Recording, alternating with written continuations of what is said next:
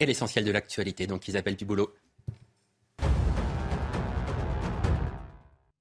À Nouméa, en Nouvelle-Calédonie, le président de la République a débuté son déplacement par un geste symbolique. Marie-Claude Chibaou s'est vu remettre les insignes de commandeur de la Légion d'honneur, une distinction pour la veuve de Jean-Marie Chibaou, leader kanak assassiné en 89, qui a contribué à bâtir l'avenir de la Calédonie. En France, plus de 15 millions de foyers fiscaux vont toucher un remboursement entre aujourd'hui et le 2 août, un montant de plus de 800 euros en moyenne. Deux situations pourront le justifier. Tout d'abord, si vous êtes éligible à une restitution de réduction ou crédit d'impôt pour des dépenses réalisées l'année dernière. Deuxième raison, si vos prélèvements à la source au cours de l'année 2022 ont été supérieurs au montant final de l'impôt que vous devez payer. Et puis prudence, dans le sud-est, Météo France a placé les Bouches-du-Rhône en vigilance rouge pour la journée de demain en raison d'un risque très élevé de feux de forêt. Une première pour un département depuis le lancement début juin de ce dispositif. Le Vaucluse et le Var seront quant à eux placés en orange. Et pour m'accompagner sur ce plateau, j'accueille Noémie Schulz. Bonjour, vous Bonjour, du service police-justice de CNews à vos côtés. William T, soyez le bienvenu, vous êtes politologue. J'accueille également Fabien Verdier, vous êtes maire sans étiquette de Châteaudun. Jean-Christophe Couvi, bonjour, secrétaire national unité SGP. Et puis Jean-Michel Fauvert, vous êtes ancien chef du RAID, soyez le bienvenu. On part donc tout de suite à Marseille. La fronde des policiers continue depuis euh, vendredi. Les, les policiers protestent contre la mise en détention provisoire de l'un de leurs collègues de la BAC, de Marseille. Donc, il est poursuivi pour violence sur un jeune homme de 21 ans en marge des émeutes début juillet. Récit Sarah Verny. Depuis trois jours, les policiers s'indignent de la mise en détention provisoire d'un de leurs collègues de la BAC de Marseille. Plusieurs centaines de policiers de la cité phocéenne se sont mis en arrêt maladie selon une source syndicale pendant que d'autres se sont mis en code 562 à l'appel du syndicat Unité SGP Police. Entendez qu'il n'assure que les missions d'urgence et essentielles. De son côté, le patron de la police, Frédéric Vaux, a rencontré les effectifs des BAC marseillaises ce samedi et a déclaré souhaiter la libération du policier incarcéré. Des propos qui suscitent l'indignation dans les rangs de la gauche. L'affaire remonte à la nuit du 1er au 2 juillet. Quatre fonctionnaires de la BAC sont soupçonnés d'avoir roué de coups un jeune homme de 21 ans à Marseille, en marge des émeutes ayant embrasé la France début juillet. Depuis le début des émeutes, l'IGPN s'est saisi d'au moins 21 enquêtes sur les agissements des forces de l'ordre. Et vous l'avez entendu dans ce reportage, les propos de Frédéric Vaux, le directeur général de la police nationale, font polémique. Voilà ce que déclare ce directeur général de, de la police nationale. Savoir ce policier en prison m'empêche de dormir, mais la justice ne cède jamais à la pression médiatique ou de la rue. Elle traite les dossiers. Avant un éventuel procès, un policier n'a pas sa place en prison, même s'il a pu commettre des fautes ou des erreurs graves dans le cadre de son travail. Bonjour Nadine Morano, merci beaucoup d'être avec nous en direct sur CNews. Vous êtes députée européenne euh, Les Républicains. Première réaction d'abord évidemment à, ces propos du directeur général de la police euh, nationale. Est-ce qu'il a eu raison de dire cela ou est-ce que vous considérez que c'est une faute? En tous les cas, ce que je constate, c'est l'exaspération incroyable de nos forces de sécurité sur le terrain. Vous savez, ils se sont sentis tellement lâchés quand le président de la République a dit, euh, au moment de l'affaire Naël, euh, il a dit euh, c'est inexcusable et inexplicable, sans même avoir attendu les résultats de l'enquête, portant ainsi très fortement atteinte à la présomption d'innocence de ce policier. Je, trouve que c'était de la part du chef de l'État une erreur très grave et, une confiance qui a été largement entamée chez les forces de sécurité qui ont fait face à des, euh, à des émeutes, à des pillages d'une violence mais, mais incroyable. Tout le monde a vu ces images euh, à, la télé et je comprends l'émotion que ressent euh, le, patron de, la police en fait de savoir qu'un policier est aujourd'hui incarcéré de manière, voilà, pour l'instant préventive. Et je comprends son émoi.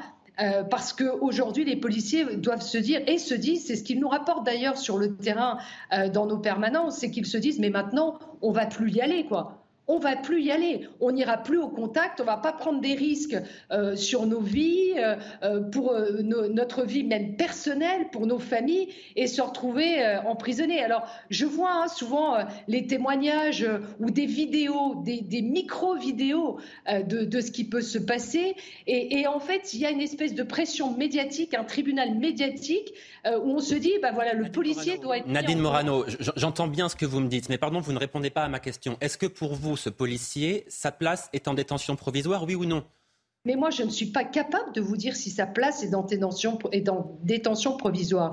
Seule euh, la justice peut euh, décider s'il doit être en, détention provisoire au regard des éléments dont elle dispose. Donc le directeur général de la police nationale n'aurait pas dû tenir ces mots-là. Il n'est pas dans son rôle. Il est sorti de son devoir de réserve. C'est ce que vous dites c'est pas du tout ce que je vous ai dit. Est-ce que lui dispose d'éléments euh, que je n'ai pas et que vous n'avez pas non plus sur ce dossier? Ça, je ne le sais pas. Euh, et moi, je considère qu'en France, euh, seule la justice doit rendre la justice, que par ailleurs, on peut s'interroger par rapport à, ce qu'a pu faire un policier. Moi, je n'ai aucun élément me, me, permettant de dire aujourd'hui, ce policier doit être pour l'instant en détention provisoire. Je ne sais pas. C'est à son avocat de se battre évidemment pour qu'il ne soit pas en détention provisoire, mais je n'ai aucun élément de dossier, à part ce qu'on lit dans la presse, pour savoir si euh, le policier doit être en détention provisoire. Moi, ce dont je peux vous rapporter aujourd'hui et à tous ceux qui nous écoutent, c'est l'exaspération profonde euh, des policiers qui se disent mais stop quoi. Euh, on, nous a montré des images, on a entendu le témoignage de cette personne qui a été qui, sort de l'hôpital, mais dont on a entendu que sa parole à lui. Donc comment aujourd'hui se faire une idée là-dessus? Alors que ce directeur général de la police nous disent bah oui, mais bon, pourquoi est-il en prison? Est-ce qu'il doit être en prison? Moi, je m'interroge. Je suis comme tous les citoyens, je m'interroge. Et en même temps, euh, dans une démocratie, il faut faire confiance à, la justice, surtout lorsqu'on est un responsable politique et quand on ne dispose pas des éléments factuels permettant d'avoir une opinion sur la décision elle-même de, la justice elle-même. Vous voyez ce que je veux dire Nadine Morano, Nadine Morano, quand Gérald Darmanin soutient le directeur général de la police nationale, c'est ce que nous rapportent ses proches, est-ce qu'il n'y a pas là un problème de séparation des pouvoirs? Ça n'est pas quelque chose qui est de nature à vous inquiéter? Moi, ce qui m'inquiète encore une fois, c'est que le président de la République ait lâché comme ça en race campagne nos forces de police. Et c'est pas la première fois.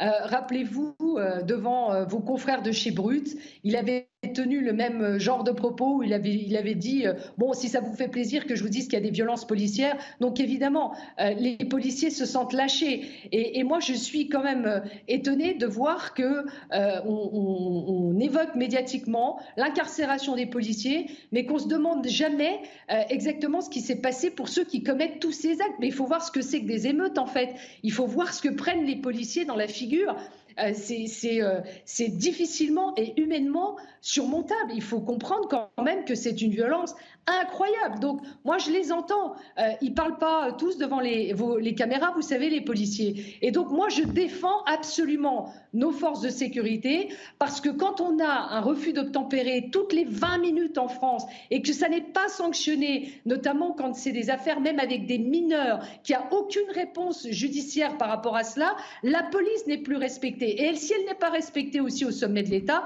ça ne peut pas aller. Alors oui, je m'interroge mais je n'ai pas les éléments factuels pour dire la réalité de ce qui s'est passé. Et tous ceux qui disent la réalité de ce qui s'est passé, même notamment dans l'affaire de, de Naël et de ce policier, dont on a une vidéo de 8 secondes, dont on ne sait rien de ce qui s'est passé avant. Enfin, si, maintenant on a les éléments de ce qui s'est passé avant et le nombre de refus d'obtempérer qu'il a fait à ce moment-là et les infractions qu'il a fait en, ce qui concerne la sécurité routière. Tout cela, on dispose de ces éléments. Malgré tout, le policier est incarcéré aujourd'hui. Et ça me choque en fait, de dire qu'il a fait son travail et on ne sait pas quelle est la réalité de cette réaction, si, euh, comment est parti ce coup de feu, on ne sait pas. Seule la justice doit pouvoir le déterminer. Mais si on n'a pas une confiance en la justice et en et la justice, Nadine Morano, et la justice a pour l'instant qualifié effectivement cet épisode d'homicide involontaire et il a été placé en, détention provisoire, vous, vous, le rappelez. Un homicide volontaire. Homicide, pardon? Volontaire. homicide volontaire, pardon. Été qualifié en homicide volontaire. Homicide volontaire. Euh, merci beaucoup Nadine Morano d'avoir été euh, avec nous en direct. Donc je rappelle que vous êtes députée. Et vous ne deviez pas me faire réagir sur l'intervention du chef de l'État parce qu'au final, c'est pour ça que j'étais avec vous ce soir. Dans cette émission à, 18h, mais je voulais évidemment vous, vous entendre sur, euh, sur ce qui se passe à Marseille parce que c'est évidemment le, sujet de cette première heure et c'est très important puisqu'on voit que cette fronde est en train de, s'étendre à, d'autres villes. Merci beaucoup Nadine Morano d'avoir été euh, avec nous. Euh, un mot à présent, Jean-Christophe Couvier, avec vous peut-être. Les propos du directeur général de, de la police nationale, je veux qu'on les commente ensemble et évidemment, j'imagine que vous, vous allez les approuver, ces propos-là.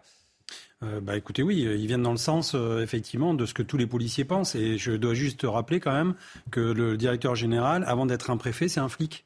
Donc lui aussi, il sait ce que c'est. Il sait ce que c'est. Il a été policier. Il sait ce que c'est effectivement d'être en première ligne. Il sait ce que c'est de faire des interpellations. Il sait ce que c'est d'être montré du doigt euh, dès lors qu'on a des soupçons. et, je vois aussi que le préfet de police, Laurent Nunez, a, suivi aussi cette position.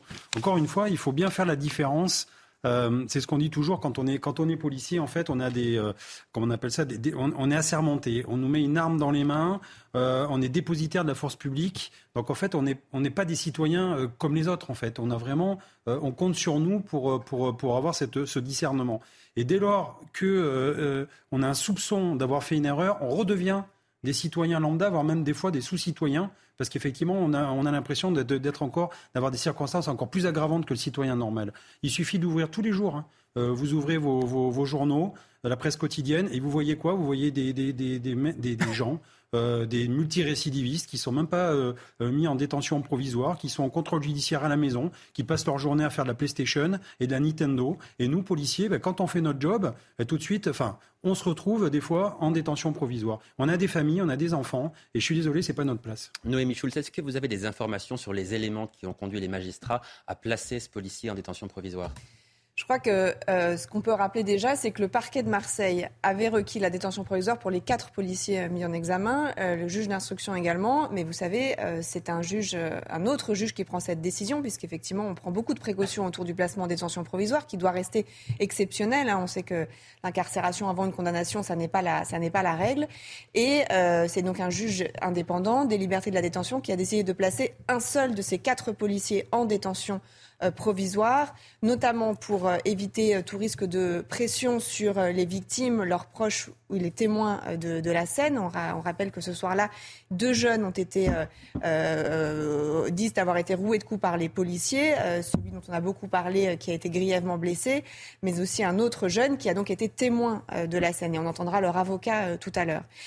L'autre raison, c'est effectivement éviter le risque de concertation des policiers entre eux. Ce sont effectivement les les éléments qui ont amené ce, juge à, décider de ce placement en détention provisoire à l'issue d'un débat contradictoire. Euh, l'avocat du policier a fait appel comme il peut le faire et donc il y aura un nouveau débat cette fois devant la chambre de l'instruction de la Cour d'appel d'Aix-en-Provence avec une collégialité de trois magistrats qui vont se pencher sur cette question de la détention euh, provisoire pour euh, ce policier. Mais il semblerait que cette décision a été prise pour euh, faire en sorte que l'enquête se déroule dans de bonnes conditions pour arriver à une manifestation de la vérité, euh, peut-être en attente d'une confrontation entre les policiers euh, et les plaignants.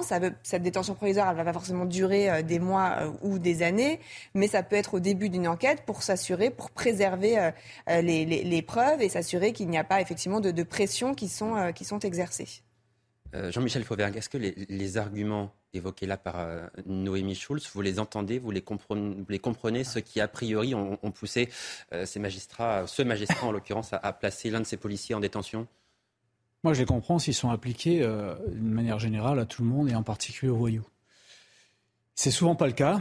je les comprends pas sur un policier dans la mesure où le policier, il habite pour deux raisons il habite à un endroit, il est logé, on sait où il va, euh, on sait ce qu'il fait. Les risques de pression, euh, d'une manière générale, sur les, sur les, les plaignants, euh, je, crois, je vois mal un policier aller chez le plaignant sans que ça sache et commencer à, à, faire pression dessus. Quant au risque de concertation, je, je rappelle tout simplement que les policiers sont mis en examen, donc leur avocat a droit au fond du dossier. Euh, ils ont plusieurs avocats, donc la concertation peut se faire différemment que par, les policiers eux-mêmes. Elle peut se faire tout simplement par les avocats. N'importe quel voyou vous dira ça. Donc euh, non, c'est incompréhensible. La, mise en examen, la, pardon, pas la mise en examen, la détention provisoire euh, des policiers de cette manière-là euh, est, incompréhensible et, euh, ce qui explique très bien d'ailleurs la sortie à la fois du préfet de police de Paris, Laurent Nunez, et du directeur général de la police nationale. La deuxième du préfet, oui, directeur général de la police nationale. La deuxième, la, deuxième chose, c'est que les policiers, être policier, c'est pas un travail comme un autre. C'est pas un travail comme un autre parce que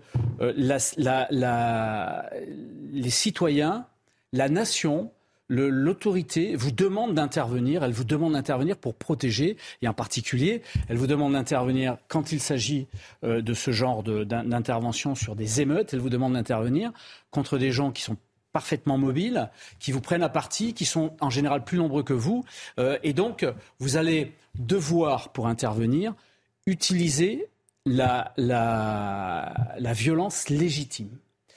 Et si vous basculez en utilisant cette violence légitime d'une violence légitime à une violence qui va être considérée comme illégitime au bout de deux ans ou trois ans d'enquête, ou alors qui sera pas du tout considérée comme une violence illégitime parce qu'il y aura un non-lieu au bout de deux ans ou trois ans d'enquête, c'est ce qu'on a déjà vu. Eh bien, si vous basculez de la violence légitime à illégitime, il faut tenir compte du fait que vous avez défendu euh, l'autorité de l'État, vous avez défendu les citoyens, vous avez pris des risques et des risques physiques pour vous, vous avez pris des risques physiques pour les gens que vous commandez si vous êtes chef, vous prenez des risques physiques pour vos collègues. Donc tout ça doit être pris en compte. Le policier n'est pas un citoyen comme les autres. C'est pour ça que je pense qu'à l'avenir, il va falloir euh, penser à une solution pour positionner, on va en parler. On, va le policier au-dessus. Noémie Schultz. Non, je pense que, encore une fois, c'est toujours très compliqué puisque nous n'avons pas, par principe, accès à tous les éléments du dossier. Mais on peut, encore une fois, imaginer que le juge qui prend cette décision, il le fait au regard des éléments euh, qu'il a à sa disposition. Euh, est-ce que euh, les deux jeunes qui ont été ce soir-là frappés représentaient effectivement une menace? Est-ce qu'ils étaient en train de s'en prendre à un bâtiment, en train de casser une vie des, des, des On est sur le fond de, l'affaire. On n'est pas sur la détention provisoire, on est sur le fond de l'affaire. Bah si, parce que la détention provisoire peut. Ça, c'est l'enquête qui nous le dira. Absolument, mais ce que je veux dire, c'est que le, juge qui prend la décision, il a ces éléments-là. Il a aussi le comportement des policiers pendant la garde à vue. On sait qu'ils ont été relativement peu euh, coopératifs. Ils ont euh, dit notamment qu'ils ne se souvenaient pas euh, de ce qui s'était passé, qu'ils ne se souvenaient pas d'avoir frappé ces jeunes. Encore une fois, je n'essaye pas de faire le, le, procès avant le procès, mais il faut juste expliquer comment ça marche et expliquer quels sont les éléments qui ont pu peut-être amener ce magistrat. Il sera intéressant de voir ce que décidera la Chambre de l'instruction de la Cour d'appel d'Aix-en-Provence, qui peut-être dira la détention provisoire n'est pas une bonne chose, mais qui peut-être confirmera la décision euh, prise par, euh, par, ce, par ce magistrat. Et encore une fois, il, y a des éléments dont on est, qui, sont, qui sont au cœur de, de l'enquête, mais qui peuvent expliquer euh, sans doute, euh, pour ce policier-là, encore une fois, pour ce policier-là et pas pour les autres, on a entendu, il y a 21 enquêtes qui ont été ouvertes par l'IGPN euh, dans le cadre de, violences dénoncées lors des, nuits d'émeute. Vous n'avez pas 21 policiers ou, encore plus qui sont placés en détention provisoire. C'est bien que cette affaire-là, elle est particulière et on verra ce que nous dit l'avocat des deux jeunes sur le profil, notamment, de, de, de, ces deux effectivement avec nous à partir de, 17h30 dans quelques minutes. Donc on écoute Emmanuel Macron à présent qui s'exprimait aujourd'hui à 13h concernant les propos du directeur général de la police nationale. Je ne vais pas commenter les propos du directeur général euh, qui s'exprime sur euh, une série d'affaires, parce que de là où je suis, en tant que garant des institutions et euh, aussi de l'indépendance de l'autorité judiciaire, c'est une décision qui a été prise par un magistrat. Et donc je ne me prononcerai pas sur, sur celle-ci. Il faut être absolument intraitable quand il y a des débordements qui sont faits, que la déontologie n'est pas respectée. Tout le monde doit respecter la loi. Mais je ne voudrais pas qu'en quelque sorte on se trompe de débat. Et je comprends l'émotion qu'il y a aussi euh, chez nos policiers qui ont eu le sentiment d'être confrontés à la violence la plus extrême. Et donc il faut entendre cette émotion tout en faisant respecter euh, l'état de droit pour tous. Ils sont là pour nous servir, nous protéger. Mais leur légitimité tient du fait qu'ils protègent le cadre républicain et qu'ils font respecter les lois démocratiquement votées. Et donc, bien évidemment, eux-mêmes s'inscrivent dans le cadre de la loi et de l'état de droit. Nul en République n'est au-dessus de la loi. Jean-Christophe Couvin, nul n'est au-dessus de la loi, c'est ce que dit le président de la, République. Il y a un, sujet qui est en train de monter au, sein des, syndicats que vous, représentez. Certains commencent à dire qu'il faut que les policiers soient jugés par une sorte de juridiction un peu d'exception. Est-ce que vous partagez cet avis-là? Est-ce qu'il faut une justice à part pour les policiers euh, lorsqu'ils commettent éventuellement des, fautes, des erreurs euh, lors de leurs fonctions? Alors déjà, euh, on n'est pas au-dessus de la loi, mais on n'est pas en dessous de la loi non plus. Euh, je voulais le rappeler. Après, le président de la République est très, très factuel. Je pense que d'ailleurs, euh, il aurait dû être comme ça dans cette ligne pour l'affaire Naël et, et l'autre jour quand il a serré la main au commissaire Vallée en disant que quand les conneries étaient dites, il fallait les dire, enfin étaient faites, il fallait les dire. Ben là, bon, il a, il a eu son rôle de, de chef de l'État au-dessus de la mêlée, mmh. dont acte. Euh, après, euh, bien sûr qu'il faut une juridiction spécialisée. D'ailleurs, euh, c'est notre syndicat qui porte ça, mmh. qui porte cette revendication. Et si les autres nous suivent et se mettent derrière, tant mieux. On sera encore plus, plus nombreux à défendre cette position. Effectivement, il faut des juridictions spécialisées.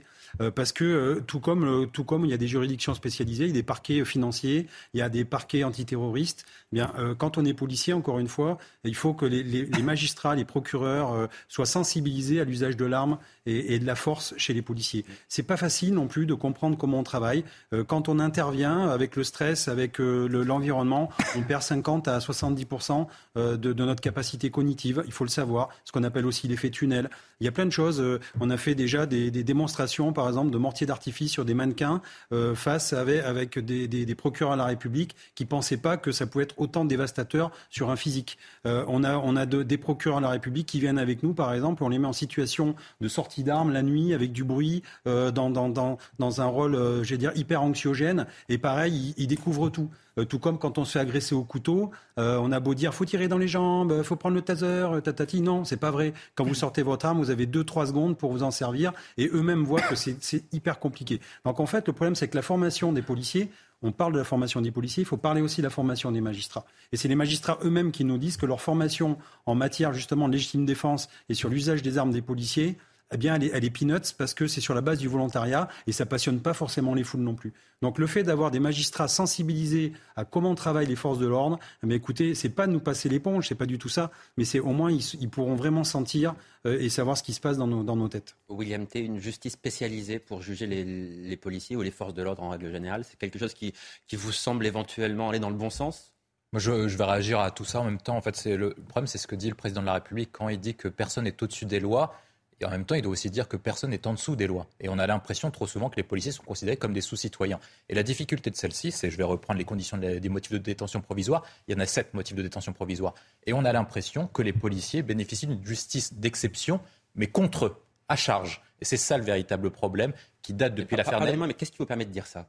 C'est mon, non, c'est mon avis. Mais qu'est-ce qui vous permet de le dire? Qu'est-ce qui vous permet d'avoir cet avis-là? ça que Déjà, je suis juriste, donc j'ai une formation en, droit. Et en plus, par rapport aux différents cas que moi j'ai étudiés, et ben, moi, mon avis, c'est que les, les policiers bénéficient d'une juridiction à charge. Et je vais expliquer pourquoi. Tout simplement, parce que pour reprendre l'explication de Jean-Christophe Covy, les juges sont des juges de droit commun, donc des juges pénaux en général.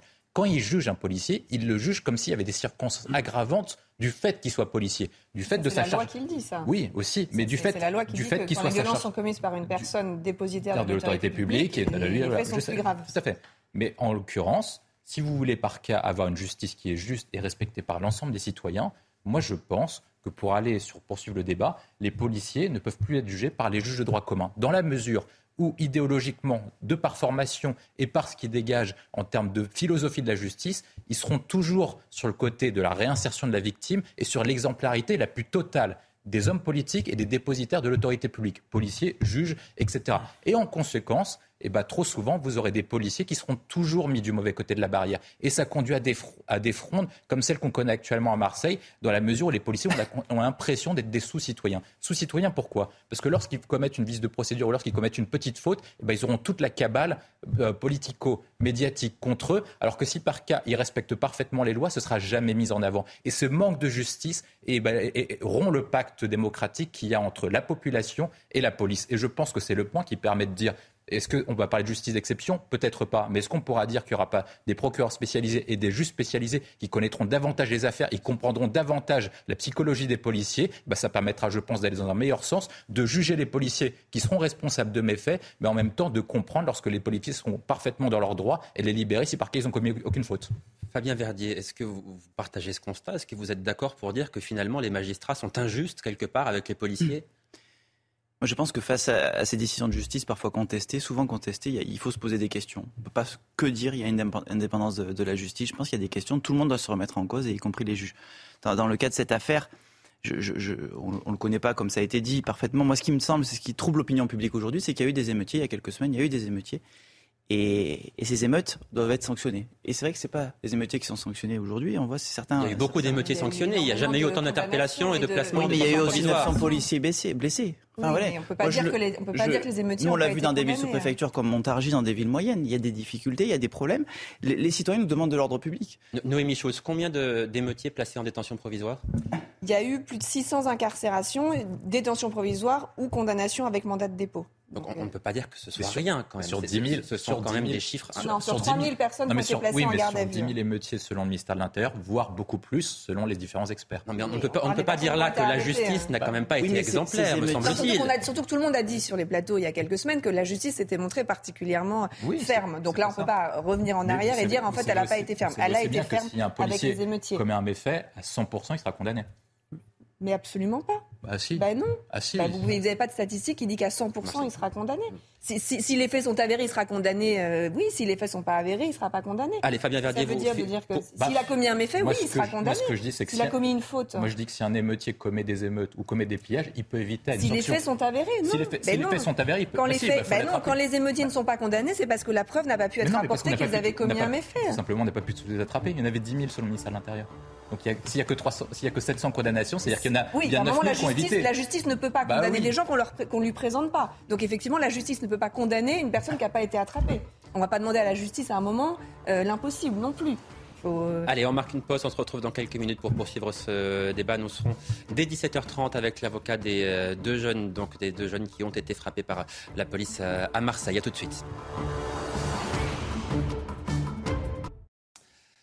17h30, de retour en direct sur CNews. Soyez les bienvenus dans la deuxième partie de Punchline. Nous évoquons toujours la situation à, Marseille où un certain nombre de policiers ont décidé de se mettre en, arrêt maladie pour protester contre le placement en détention provisoire d'un de leurs collègues de la BAC soupçonné d'avoir roué de coups deux jeunes dont l'un d'eux, 21 euh, ans, visiblement euh, sérieusement euh, blessé. Ça s'est passé lors des récentes émeutes que nous avons connues. nous sommes précisément en direct avec l'avocat de ces deux jeunes soupçonnés donc d'avoir aurait été frappé par, par ce policier. Bonjour, maître Jacques euh, Prexiosi, merci d'être avec nous en direct sur euh, CNews. Je veux d'abord vous faire réagir aux, propos très polémiques, encore une fois, du directeur général de la police nationale qui estime que ce policier, donc soupçonné d'avoir euh, roué de coups vos, vos clients, n'a rien à faire en, en détention provisoire. Comment est-ce que vous réagissez à cette déclaration? Mais je m'inquiète parce que je constate que la police se substitue à la justice et qu'elle donne même des conseils à la justice. C'est une atteinte euh, un peu effrayante au principe de séparation des pouvoirs, à l'indépendance du juge, et c'est peut-être aussi un moyen de pression, et là ça devient odieux, hein, est-ce qu'on bascule vers un État policier? J'espère que non. Il faut quand même rappeler qu'il y a des faits qui sont avérés, qui sont des violences policières graves, euh, inutiles, injustes, reconnues comme telles par au moins deux magistrats, c'est-à-dire par le, procureur de la République qui décide de poursuivre, et par un juge des libertés qui décide d'incarcérer euh, euh, un des, quatre policiers qui sont poursuivis. Les magistrats ne s'amusent pas à mettre les gens en prison. Il y a un dossier qui est suffisamment conséquent et suffisamment accablant pour que ces magistrats aient estimé devoir poursuivre et condamner. Donc ce n'est pas un dossier léger. Et alors qu'il y a ça, on a un mouvement séditieux des policiers marseillais qui soutiennent leurs collègues. Bon, ils sont un peu dans l'émotion. Ils applaudissent un homme qui va rentrer en prison. Ça ne paraît pas être le rôle de la police d'une façon générale. Mais alors que moi, j'attendais qu'il y ait une reprise en main de leur hiérarchie, qui est un directeur général de la police nationale, peut-être vraisemblablement mandaté par un ministre de l'Intérieur, parce qu'il y a une hiérarchie dans tout ça, qui allait leur dire on se reprend, on arrête de faire n'importe quoi parce qu'on fait n'importe quoi. Eh bien, pas du tout. Vous avez un DGPN qui a sûrement une peur bleue des syndicats et, une peur bleue des mouvements qui se profilent dans les commissariats où il n'y a plus personne, et qui vient dire il n'est pas normal qu'on incarcère un policier. Un, policier ne devrait pas être incarcéré avant d'avoir été condamné. euh, ça veut dire qu'il y a aujourd'hui deux sortes de citoyens, les policiers et les autres. On marche sur la tête, on n'a jamais entendu ça. Et ce qui est assez étonnant, c'est que on a quand même un garde des Sceaux qui est un, ancien ténor, un grand défenseur des libertés, qui lui aussi a le petit doigt sur la couture du pantalon et qui fait une déclaration extrêmement tiède pour rappeler quand même le principe de séparation des pouvoirs, de liberté du juge, etc. Mais de façon très timide, alors qu'il y a de quoi hurler quand on est avocat. Hein. C'est une atteinte aux libertés qui est absolument inadmissible et on n'a jamais vu ça. Euh, Noémie Schulz du service police-justice de CNews pour vous interroger à présent. Euh, peut-être un mot sur euh, les deux jeunes hommes que vous, que vous représentez. La question est de savoir si ce soir-là, ils participaient d'une manière ou d'une autre aux, violences urbaines. Vous, ce que vous dites, c'est non, absolument pas. Et, et ils ont été la cible de, de policiers alors qu'ils n'avaient pas commis eux-mêmes d'infraction. C'est en tout cas ce que euh, ce, que vos clients vous ont dit Alors, c'est ce que mes clients m'ont dit, mais c'est ce qui ressort du dossier. Il n'y a rien dans le dossier à aucun moment qui permette de dire qu'ils avaient une attitude menaçante, dangereuse, agressive. Il y a par contre des, images. Hein. alors je ne les ai pas encore vues. Hein. c'est très difficile de voir ces images. Euh, on a essayé d'aller au, greffe deux fois sans, succès. Euh, mais les images, en tout cas, ont convaincu les juges. Et les images sont accablantes parce que j'ai deux témoignages qui sont les mêmes. Les deux victimes disent exactement la même chose, c'est-à-dire qu'ils sont tombés sur un, groupe euh, de policiers euh, déchaînés, hein, parce qu'il n'y a pas eu juste un tir de flashball sur le, plus gravement blessé des deux. Il prend une balle dans la tête, une balle en caoutchouc, à bout portant, il tombe par terre et quand il est par terre, on le roue de coups de poing, de coups de matraque, de coups de pied, puisqu'il a la, balle en caoutchouc lui crée un grave trauma crânien avec un hématome intracrânien, et ensuite les coups lui fracturent la mâchoire et lui font vraisemblablement perdre l'œil gauche. C'est vous dire la violence, mais une violence inutile, on n'a pas attrapé. Et à aucun moment dans le dossier, aucun policier ne dit qu'ils les ont, euh, ils ont, ils ont attrapés et frappés parce qu'ils étaient en train de casser quelque chose ou de les agresser ou d'avoir une, attitude dangereuse. Ça n'est pas dit. Donc euh, il n'y a rien dans le dossier qui permette de, de contredire la version des victimes. Pour vous, il y a un moment qui sera important dans cette enquête, c'est une confrontation justement entre vos, clients et les, euh, et les policiers euh, mis en examen? Évidemment, cette confrontation aurait eu lieu déjà si Eddie n'était pas gravement blessé. Quand elle aura lieu, elle, sera, elle apportera un éclairage important à l'information parce que les deux victimes disent qu'elles reconnaîtront certainement au moins deux des policiers, celui qui a tiré et un autre. Donc ça permettra euh, de confirmer euh, tout ça. Euh, on sait que le policier a fait appel de son placement en détention provisoire. Il va donc y avoir une nouvelle audience devant la, la chambre d'instruction de la Cour d'appel d'Aix-en-Provence, une audience à laquelle vous assisterez.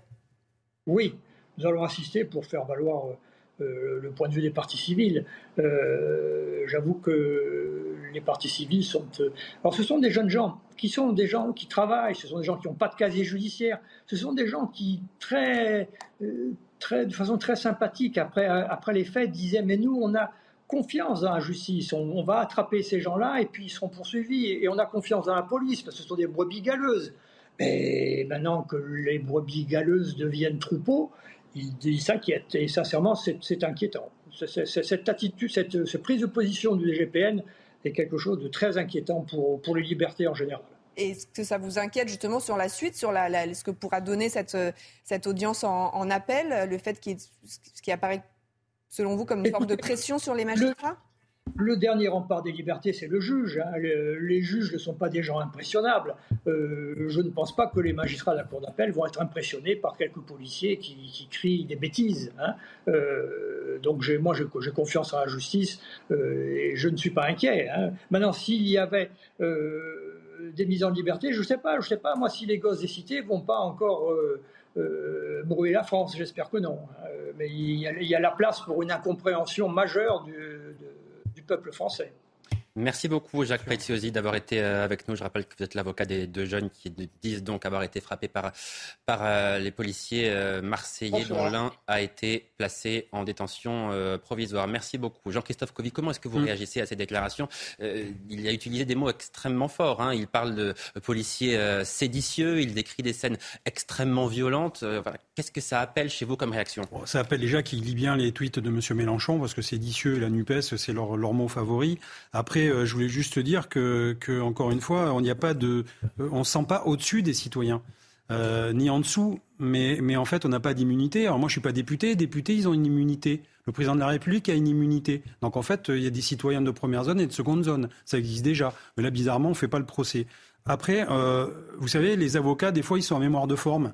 C'est-à-dire qu'en fonction de, l'attitude et de leurs défenseurs euh, et de leur défense, effectivement, ils nous disent la même chose.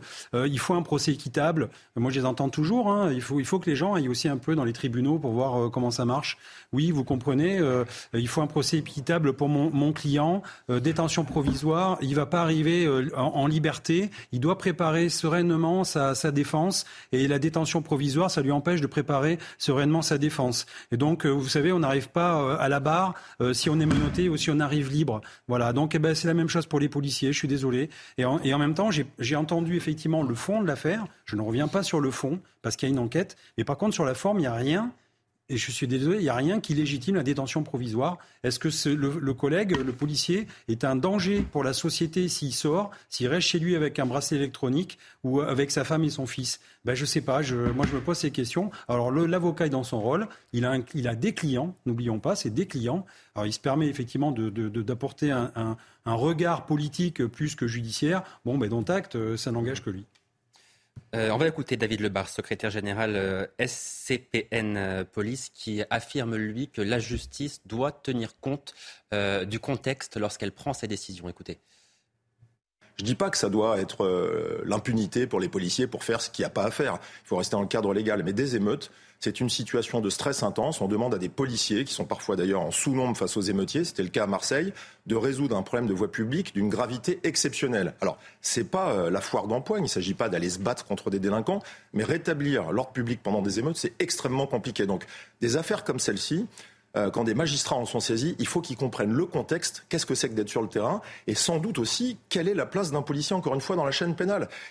Jean-Michel Fauvergue, est-ce qu'il faut que les magistrats considèrent que le fait de travailler les soirs d'émeute soit finalement une sorte de circonstance atténuante, y compris quand certains policiers pourraient mal se comporter.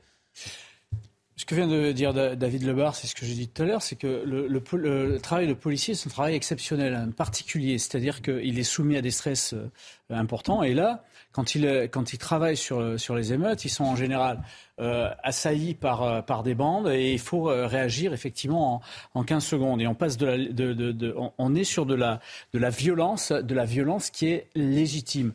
Et, donc, on, on peut passer de violence légitime à une violence qui peut être considérée comme illégitime à l'issue d'une enquête et d'un procès qui va mettre deux ans. C'est pour ça que ce que disait l'avocat, moi, m'a un peu choqué parce que euh, vous avez la deuxième partie de l'avocat où il déploie déjà son, euh, son argumentaire, alors qu'on n'a pas les arguments de la défense, donc c'est un peu déséquilibré. Et la première partie de l'avocat, il fait un plaidoyer politique. Il parle de, séparation de pouvoir, de sédition, de peur des syndicats, de, de garde des sceaux avec les doigts sur la couture du pantalon, et il finit son, il finit son discours en disant euh, ah j'espère j'espère que les banlieues vont pas brûler ou un truc dans ce genre-là, qui, est quasiment un appel à, un appel à la sédition de l'autre côté. Quoi. Donc, on, euh, je veux dire, il faut garder son calme dans ce domaine-là. Et puis, on est sur une, une ligne de crête. Il faut profiter de ce genre, enfin profiter entre guillemets bien évidemment, de ce genre d'affaires-là pour se poser la question aujourd'hui, à savoir si le policier, policier, gendarme, les forces de l'ordre, euh, dans le cadre de cette société qui est de plus en plus violente avec ces émeutes-là, euh, est-ce que on doit les protéger mieux qu'ils ne sont protégés maintenant, et en particulier sur cette euh, fameuse détention provisoire? Comment doit faire, doit-on faire autrement? William T. Bah, il y a plusieurs points. Moi, je suis parfaitement d'accord avec ce qu'a dit Jean-Michel. Les propos de l'avocat sont inacceptables parce qu'il sous-entend au début que la police ferait pression sur la justice, et juste à la fin, il dit Ah, attention, euh, si parquet a des jeunes qui font péter des cités, ce serait vraiment dommage. Et c'est quasiment ce qu'il ne pouvait pas applaudir et filmer, euh, filmer en même temps. Ça, c'est le premier point. Le deuxième point que moi je vois intéressant sur la question qui, est, qui est posée donc est-ce qu'il faut un régime d'exception ou pas? Le premier point, je le rappelle, est-ce que le policier est coupable ou pas? On n'en sait rien. Est-ce que par contre la question qui est posée par le DGPN, c'est est-ce que la détention provisoire est justifiée Moi je redis, par rapport aux sept conditions qui sont posées. Soit c'était les quatre qui étaient en détention provisoire, les quatre policiers, soit c'était pas un seul. C'est pas possible. Voilà, euh, juridiquement, c'est pas possible. Les quatre policiers ne se sont peut-être pas comportés de la même manière. Une affaire sans avoir accès au fond du dossier. C'est mon avis. En tout cas, je, je m'engage dessus, donc je me prononce dessus. mon avis, mon, avis, mon avis dessus. Voilà. Ensuite, après sur l'autre point que vous avez. Ah, Noémie Schultz vous répond sur ça. Non, mais juste dire parce que vous parlez des propos politiques de l'avocat, dire que c'est vous, euh, Johan, qui lui avez posé la question de réagir à ce qu'a dit le directeur, général, de la, police nationale. Forcément, il va sur un terrain euh, politique parce qu'on lui pose cette question il parle, de séparation des pouvoirs et le pouvoir politique n'a pas interagi avec l'affaire. La séparation des pouvoirs, c'est entre exécutif et législatif et judiciaire. C'est pas entre police et justice. Voilà, c'est un peu ce qui s'est passé quand les soutiens de, les proches de Gérald Darmanin nous disent qu'ils soutiennent le directeur général de la police nationale. Vous avez l'exécutif qui interagit avec le législatif, ce qui, n'est quand même pas courant dans notre pays. pour l'instant, il n'y a pas un seul membre de l'exécutif qui a réagi. Pour l'instant, la dernière fois qu'un exécutif proches ont réagi. La, dernière fois qu'un membre, la dernière fois qu'un membre de l'exécutif a réagi sur une enquête en cours, c'était le président de la République sur l'affaire de Naël. Voilà, c'est tout. Bon, bon, Sinon, le ministre de l'Intérieur ne l'a pas réagi officiellement. Ensuite, après, sur la question que vous posez sur est-ce qu'il faut un régime d'exception pour les policiers incriminés. Une justice à part. Une justice, une justice à part. Il y a plusieurs points qui sont dessus. Le premier point, c'est qu'il faut une justice pour tout le monde. Or, comme l'a rappelé Jean-Christophe Couvi, vous avez des justices dites d'exception pour des régimes spécifiques. Ce que je vois et ce qu'on voit, c'est que pour assurer la justice et pour restaurer la confiance entre les citoyens et la justice, la question qui se pose, c'est est-ce qu'il ne faut pas de plus en plus de justice spécialisée? Lorsqu'on a mis en place des justiciers spécialisés, notamment pour les affaires de terrorisme, personne n'a été contre en disant qu'il y avait une justice à deux vitesses, donc ça a marché parfaitement. Est-ce qu'il ne faut pas faire de même pour les policiers, dans la mesure où il y a une rupture de confiance à la fois entre la police et la justice et entre la population et la justice, je pense que c'est un bon pas pour pouvoir permettre de restaurer cette confiance. Fabien Verdier, un mot sur la méthode à présent. Est-ce que se mettre en arrêt maladie, c'est la bonne méthode selon vous pour se faire entendre en tout cas, c'était votre titre depuis tout à l'heure, c'est que la, colère monte. Hein, les policiers ont été mis à rude épreuve. pas que depuis ces émeutes-là. Hein, moi, je le vois dans nos villes, les gendarmes, il y, a, des incivilités, de la délinquance de plus en plus euh, marquée.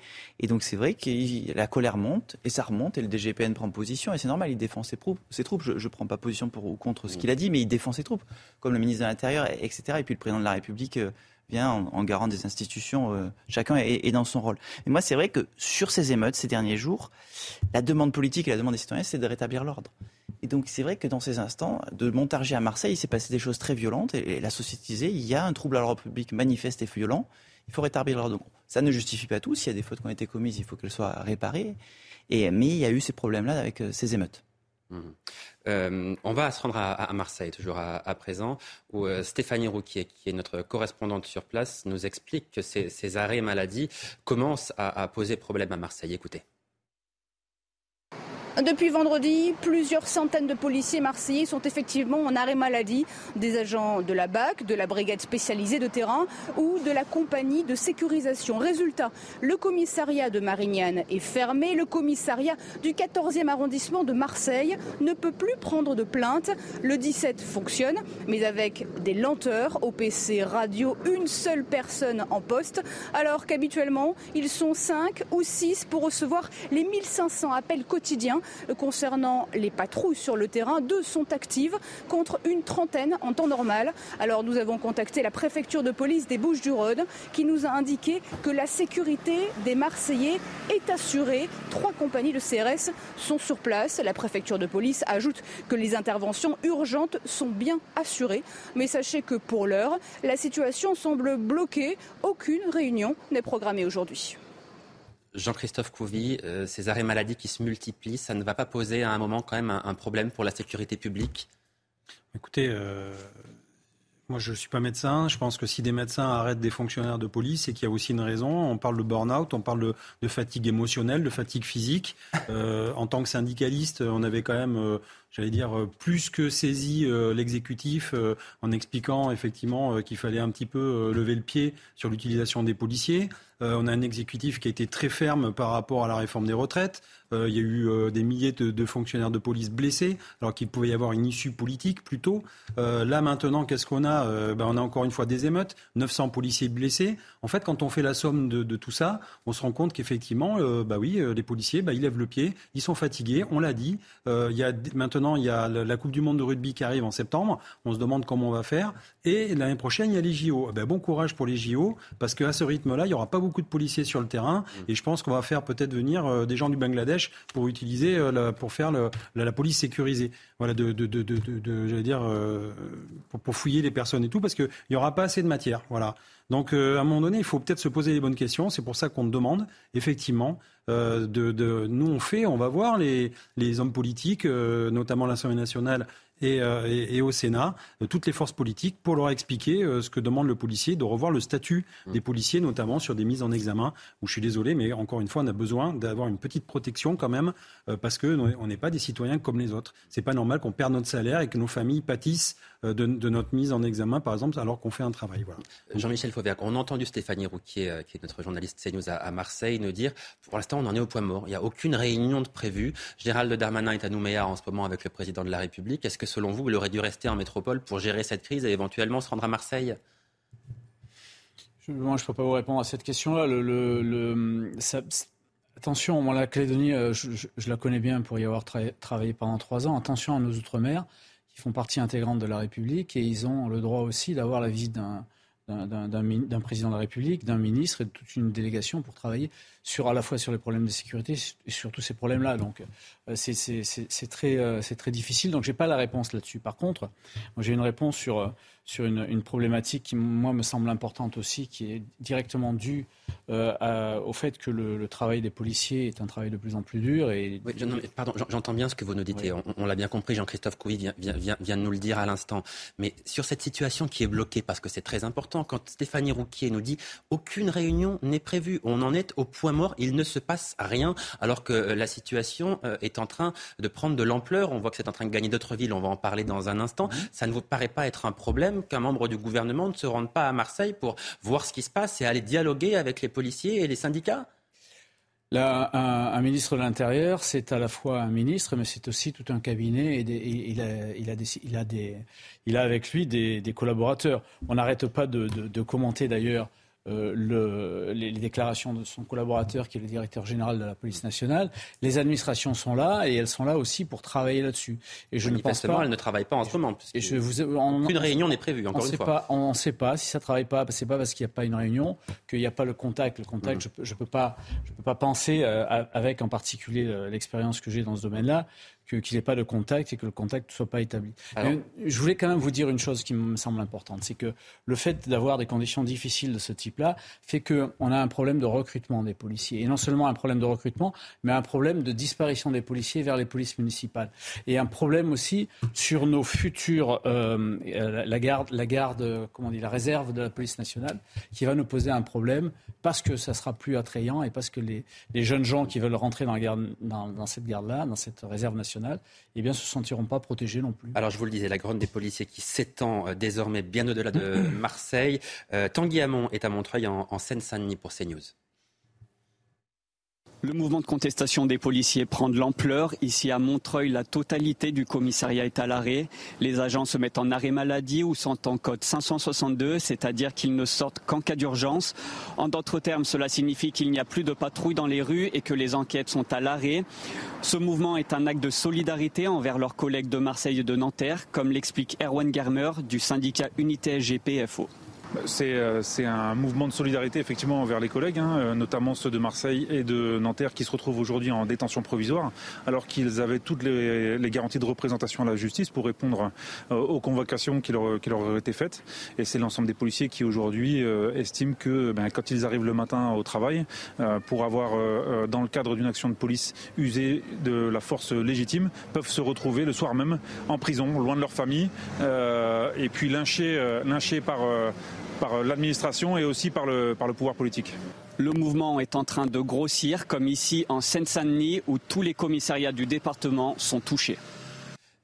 Jean-Christophe Couvier, est-ce que vous souhaitez que ce soit un, mouvement qui, s'élargisse et qui gagne d'autres villes, comme c'est le cas à, Montreuil, mais, mais ailleurs également? C'est pas moi qui le veux, c'est une réalité, ça se fait tout seul. Hein. Je veux dire, euh, encore une fois, c'est nos collègues, c'est leurs moyens. On a, vous savez, dans la police, on n'a pas le droit de grève. C'est comme ça. En revanche, on a d'autres moyens pour montrer notre mécontentement et notre façon d'aller à la table de négociation en disant voilà, on n'est pas d'accord avec ce qui se passe actuellement. C'est un, un ras-le-bol de, de, de plein de choses. Euh, on travaille pour rien, on a une perte de sens dans notre métier, la politique du chiffre, on en a ras le képi. Euh, on, a, on, a, on a quand même, euh, il faut le dire, hein, on a le record de malheureusement de suicides avec les agriculteurs, je crois, par an. on a un record de divorce dans notre profession parce que justement on se donne corps et âme pour ce, pour ce métier. Et en fait, dès lors qu'il il y a un soupçon de quelque chose, tout de suite, ping, on, est, on est, on est, je l'ai dit encore ce matin, on est jeté au chien. Voilà. Et donc, je suis désolé. Euh, il faut à un moment donné que, que, raison garder, il faut, il faut peut-être s'occuper un petit peu du statut. Mais est-ce que ce qui se passe en ce moment est historique ou est-ce que c'est déjà arrivé? Alors c'est arrivé, mais peut-être pas à ce stade-là.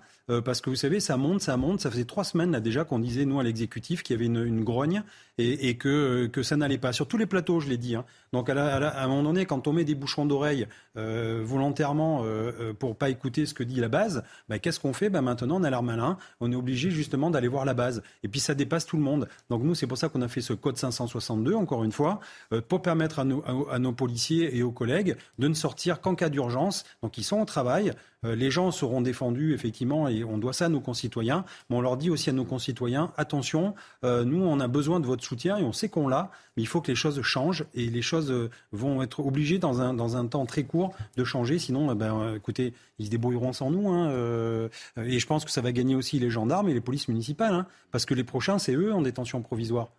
Donc voilà, donc il va falloir peut-être à un moment donné se mettre au travail et voir vraiment ce qu'on peut améliorer pour le statut des policiers et des forces de l'ordre. Noémie Schulz, ce qu'il faut dire aussi, c'est que les propos du directeur général de la police nationale suscitent beaucoup de réactions dans le monde judiciaire. Oui, avec ce communiqué notamment du CSM, le Conseil supérieur de la magistrature, qui est présidé par les deux plus hauts euh, magistrats euh, français, euh, Christophe Soulard et Rémi Heitz, président de la Cour de cassation et procureur général, qui rappelle que la justice est la seule légitime pour décider du placement ou non en détention provisoire des personnes qui lui sont présentées. Vous avez aussi le président du tribunal judiciaire de Marseille, puisque c'est un juge de ce tribunal qui a décidé du placement en détention provisoire, Olivier Laurent, qui appelle à la mesure afin que l'institution judiciaire puisse poursuivre les investigations indispensables à l'enquête à l'abri des pressions et en toute impartialité. Le euh, syndicat de la magistrature également qui a euh, communiqué et qui s'inquiète euh, de l'indépendance de la justice.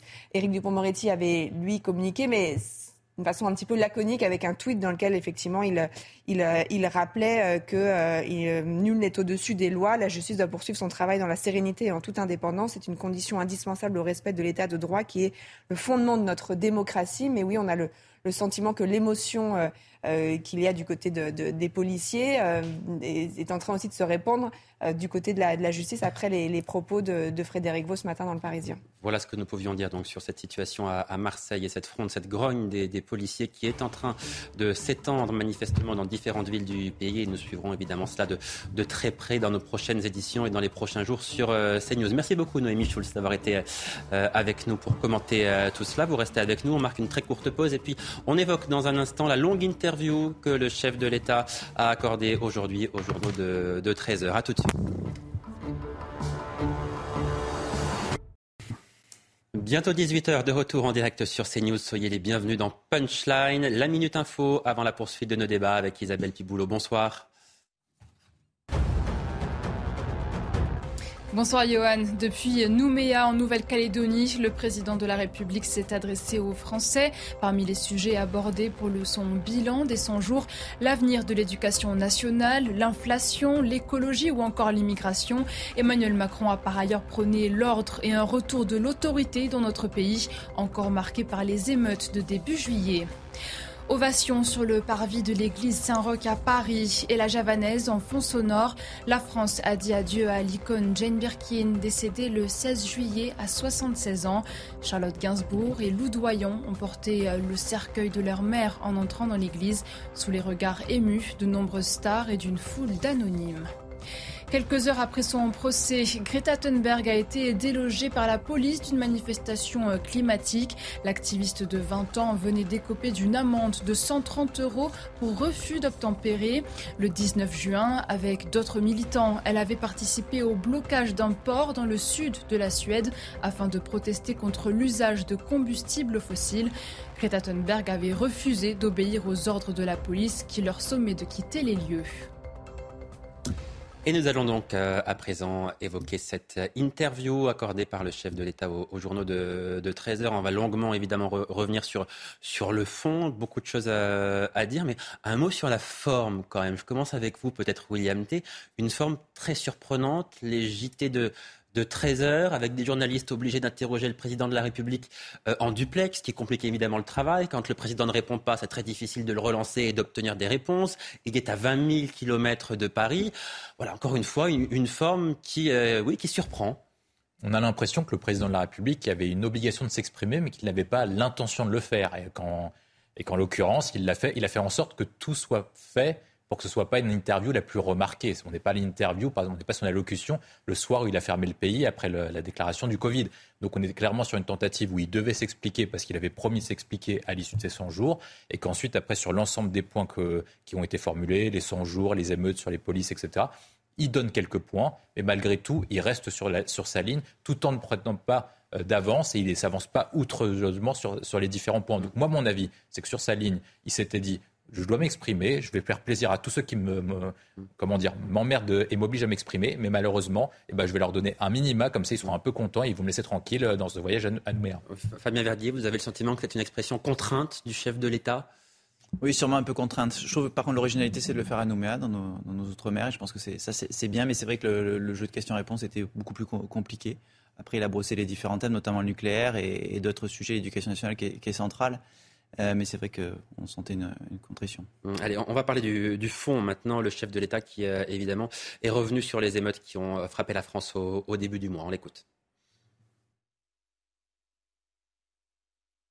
Cette violence qu'on a vue, qui a conduit à, brûler des écoles, des mairies, des gymnases, des bibliothèques, puis qui est devenue une violence de pillage, elle est le fait de, au fond, de certains de nos compatriotes qui sont extrêmement jeunes, qui étaient parfois manipulés par d'autres, parce qu'on a ensuite eu euh, des choses plus organisées.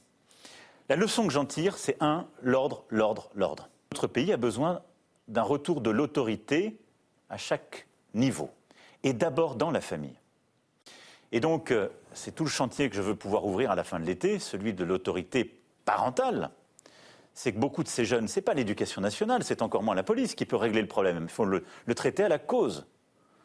Et donc on doit responsabiliser certaines familles, on doit aussi accompagner d'autres familles qui sont dans la détresse, et on doit réinvestir massivement sur notre jeunesse pour lui redonner un cadre. Jean-Michel Fauvergue, est-ce qu'il a bien saisi le problème, selon vous, le, chef de l'État? La principale raison de ces émeutes, c'est le manque d'autorité au sein de la famille? Alors, c'est une, une, des réponses. Je veux dire, si on a des jeunes dans la rue de, de Mais lui dit c'est la principale. Si on a des jeunes de la rue de cet âge-là euh, dans, la, dans, les rues en train de tout casser, de tout briser, c'est que véritablement, ils sont tenus par personne. Alors, ils sont tenus ni par les familles, et il faut agir sur les familles, bien sûr, qu'il faut agir. Et il, euh, il se prononcera là-dessus. Donc, c'est une annonce, et ce qu'il y aura d'intéressant, c'est de savoir ce qu'il y a derrière, ultérieurement, euh, sur ces annonces-là. Est-ce que ces, familles-là on va continuer à les aider? Est-ce qu'on va euh, euh, redéployer hein, les, aides telles qu'on les connaît, etc. etc. c'est clair, mais la, problématique, mais ça il avait abordé un peu avant, la problématique aussi, c'est une problématique de, de, réponse aussi, de réponse. réponse au niveau justice. Je suis désolé de revenir là-dessus, mais on a un vrai problème. alors, hormis l'affaire actuelle des policiers, on a un vrai problème euh, de justice dans notre pays. La justice n'est pas rendue, il n'y a pas de, il y a pas de, de, de, de sentences euh, importantes. Elles sont pas. Une grande partie de la classe politique a salué l'exemplarité de la justice durant ces émeutes vis-à-vis euh, des, émeutiers. Hein. Mais c'est exact. Mm. Pendant ces émeutes, mais il faut le reconnaître, pendant ces émeutes-là, nous avons une justice qui, en comparution immédiate, a sanctionné et a donné des mandats de dépôt donc, ce qui fait qu'on a une justice qui nous a inventé un truc qui est important et qui est intéressant pour l'avenir, c'est les courtes peines. C'est-à-dire qu'à partir du moment où il se passe quelque chose, il y a une, réponse immédiate euh, pénale, une courte peine, que ce soit pour des primo-délinquants ou que ce soit pour des délinquants d'habitude. Et il y en avait quand même quelques-uns dans ces, dans ces manifestations. Et, et ça, c'est quelque chose d'important. Alors, mais ça, il faut le faire aussi pour l'ensemble de la criminalité de tous les jours qui, euh, qui embête les citoyens, que ce soit à la fois pour les mineurs ou que ce soit aussi pour, euh, pour les majeurs. Donc euh, oui, je, oui reconnaissons que la justice, là, avait été fonctionnelle. Depuis, elle a, elle a recommencé à, dysfonctionner quand même. Jean-Christophe Couvi, responsabiliser les, les parents, c'est l'objectif principal du chef de l'État. Est-ce que vous avez le sentiment que c'est ça le principal problème, notamment dans les banlieues qui ont été les plus touchées par ces émeutes urbaines? Je pense que le président, veut faire de la police de proximité. La, première police de proximité, c'est les parents. Et la première punition, c'est le coin. Bon, mais ça, à la rigueur, on aurait pu tous euh, le dire. Euh, mais quelque part, ça veut dire en même temps qu'on rejette une responsabilité. Euh, et donc, c'est plus l'exécutif. En disant, bah, maintenant, oui, effectivement, on, voit qu'il y a des dysfonctionnements. On ne sait pas comment on va régler le problème. D'ailleurs, on ne le sait pas. C'est juste, encore une fois, une annonce. Mais après, en tant que fonctionnaire, moi, j'aimerais bien savoir comment on réinvestit la fonction publique dans des quartiers sensibles, comment on du lien avec euh, justement des personnes qui sont, euh, qui sont dans des quartiers euh, dits populaires, comment la police va réinvestir les quartiers, est-ce qu'on y va en nombre, en force, est-ce qu'on retrouve un peu de police de proximité, mais ça, ça ne pas tout de, suite, tout de suite. Il va falloir retravailler ça dans le temps, parce qu'effectivement, maintenant, aujourd'hui, vous mettez un, fonctionnaire de police tout seul arriver dans une cité, je lui donne 10 minutes d'espérance de, vie. Donc, je veux dire, il va, il va falloir quand même que la société se pose cette question.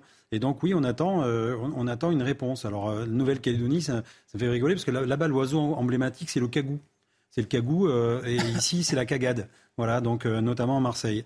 Donc voilà les deux, les deux hémisphères qui, se, qui vont se, se, se rejoindre. Donc oui, beaucoup de pain sur la planche.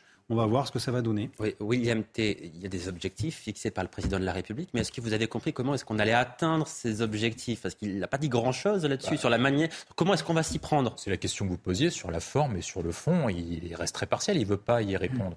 Euh, il y, a, deux sujets sur l'extrait que vous avez montré. Le premier, c'est que sa réponse est très partielle. C'est pas uniquement responsabiliser les parents que les banlieues vont être des havres de paix ou ce qu'il appelle la Californie sans, la mer. Hein. C'est pas comme ça que ça va devenir le 9-3. Le deuxième point, c'est est-ce qu'on peut responsabiliser véritablement les parents? Sur le premier point, moi, je pense que sa réponse est très partielle parce qu'il ne veut pas y répondre depuis que Gérard Collomb avait sonné l'alerte lors de son départ du ministère de l'Intérieur. Il avait prévenu en 2018 Actuellement, nous vivons côte à côte. Demain, nous risquons de vivre face à face. Il y a un véritable problème dans les banlieues.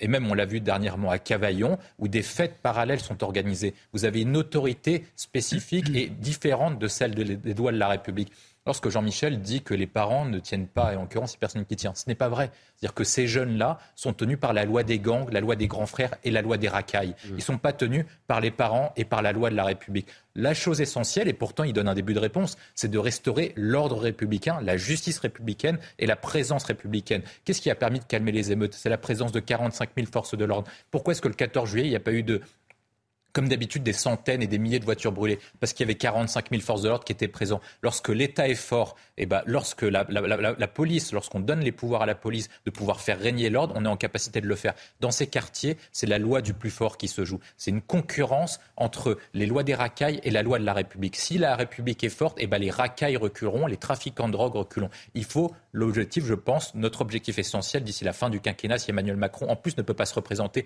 donc il ne risque rien politiquement, c'est de pouvoir reprendre le contrôle de ces quartiers, de déclarer la guerre aux trafiquants et de faire en sorte qu'il n'y ait qu'une seule France et non pas deux France, celle des racailles et celle des citoyens ordinaires.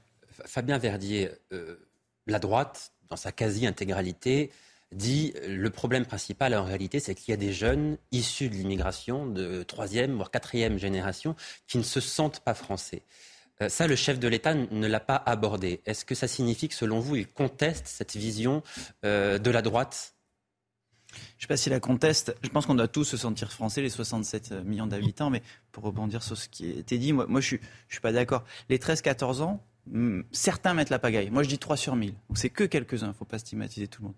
Il y a nos villes moyennes aussi. Il n'y a pas que le 93. Dans nos villes moyennes et sous-préfectures, il, y a des, problèmes. Je pense qu'il faut aider les parents. Les parents sont parfois démunis, euh, mères isolées, etc. Il faut travailler aussi sur, euh, sur les grands frères. Ils te disent, j'ai 27 ans, mon petit frère de 13 ans, je ne le maîtrise plus. Et je pense qu'il faut reconquérir ensemble c'est quelques jeunes, mais je vous dis, il y en a 3 sur 1000. Et par contre, il faut peut-être plus durement les sanctionner. Moi, je les vois, ils ont piller des écoles à, Châteaudun pendant plusieurs mois. Et c'est pas acceptable. Et là, il y a la, gendarmerie, le travail avec l'autorité pour pour les capter. Moi, j'ajoute, il y a la prévention spécialisée, il y a ce qu'on fait nous, on a mis en place le, sourire du noir et d'autres actions. Et puis, on veut nous enlever un, collège à, Beauvoir à Châteaudun. C'est l'illustration de ce qu'il ne faut pas faire. Il faut sur tous les items, l'éducation, la prévention spécialisée, l'autorité, l'ordre, être présent. Allez, on marque une courte pause, vous restez avec nous. On se retrouve dans quelques minutes seulement pour euh, continuer eh bien, de, parler de cette euh, longue interview du, euh, du chef de l'État. A tout de suite. De retour en direct sur CNews, soyez les bienvenus dans Punchline. On évoque toujours l'interview du président de la République qui s'est adressé euh, aux Français aujourd'hui dans les journaux de, 13h. Emmanuel Macron, qui, on le disait il y a un instant, est, revenu sur les émeutes qui ont touché notre pays euh, au début euh, du mois. Emmanuel Macron qui s'est félicité du retour rapide de l'ordre dans notre pays. On l'écoute et on en débat juste après. 45 000 forces de sécurité intérieure qui ont été déployées. Ce qui a permis en quatre jours de mettre fin à ces émeutes. Vous faisiez référence euh, à 2005, ça avait duré plus de trois semaines. Trois semaines, et ça ne s'était terminé que parce qu'on avait pris euh, l'état d'urgence. Nous avons su mettre fin à ces émeutes au bout de quatre jours sans prendre des mesures restrictives de la liberté de chacune et de chacun. Et donc je, je les en remercie. On a eu aussi une réponse judiciaire implacable. Il y a eu 4000 interpellations. Il y a eu des centaines de déferments avec des décisions de justice très rapides. Et donc, la première leçon, c'est que l'ordre doit prévaloir. Il n'y a pas de liberté sans ordre, c'est l'ordre républicain et euh, le retour au calme. William T., est-ce qu'il a raison de se féliciter le président de la République?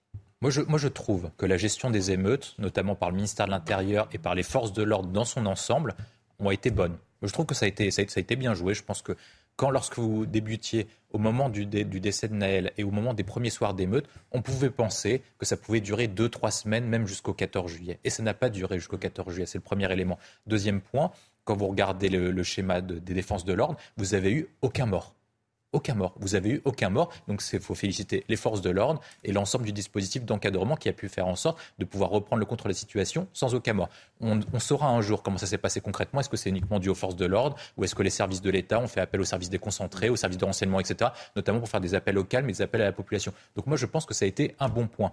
Seulement, je pense malgré tout que la situation n'est pas totalement sous contrôle. C'est-à-dire que vous avez encore ce qu'on appelle les territoires perdus de la République, où ça peut redémarrer à chaque instant, comme le propos qui a été diffusé tout à l'heure de l'avocat qui disait qu'en cas de problème, ça pouvait partir à tout moment. Le point essentiel d'Emmanuel Macron, qu'on attend de lui maintenant, il n'est pas rééligible à sa réélection. Il n'a rien à jouer. La seule chose qu'il peut jouer, c'est sa place dans l'histoire. Est-ce qu'il ne va pas être comme un président faible, comme Jacques Chirac, qui a cédé face aux émeutes, en faisant strictement rien après les émeutes de 2005, quitte à reproduire la même séquence dans un an à l'occasion des Jeux Olympiques, ou voire beaucoup plus plus tard Ou est-ce qu'il veut reprendre en main la situation? Moi, je pense qu'il faut reconquérir les territoires perdus de la République en opérant trois manières, trois points précis. Le premier, c'est de décréter l'état d'urgence pour faire en sorte de saisir tous les trafiquants de drogue et d'aller choper tous les types, les grands frères, les caïds, etc. On chope tout. Vous allez me dire, c'est pas possible. Bah, moi, je pense que si, parce que François Hollande, qui est le président le plus mou de l'histoire de la 5e, l'a fait le soir des attentats du 13 novembre 2015. En un week-end, il a saisi 5 000 à 6 000 armes à feu. Donc si Hollande le fait, est-ce que Macron n'a pas plus de courage politique que lui? Et surtout, est-ce qu'il va être comparé comme plus mou que Hollande? C'est le premier point.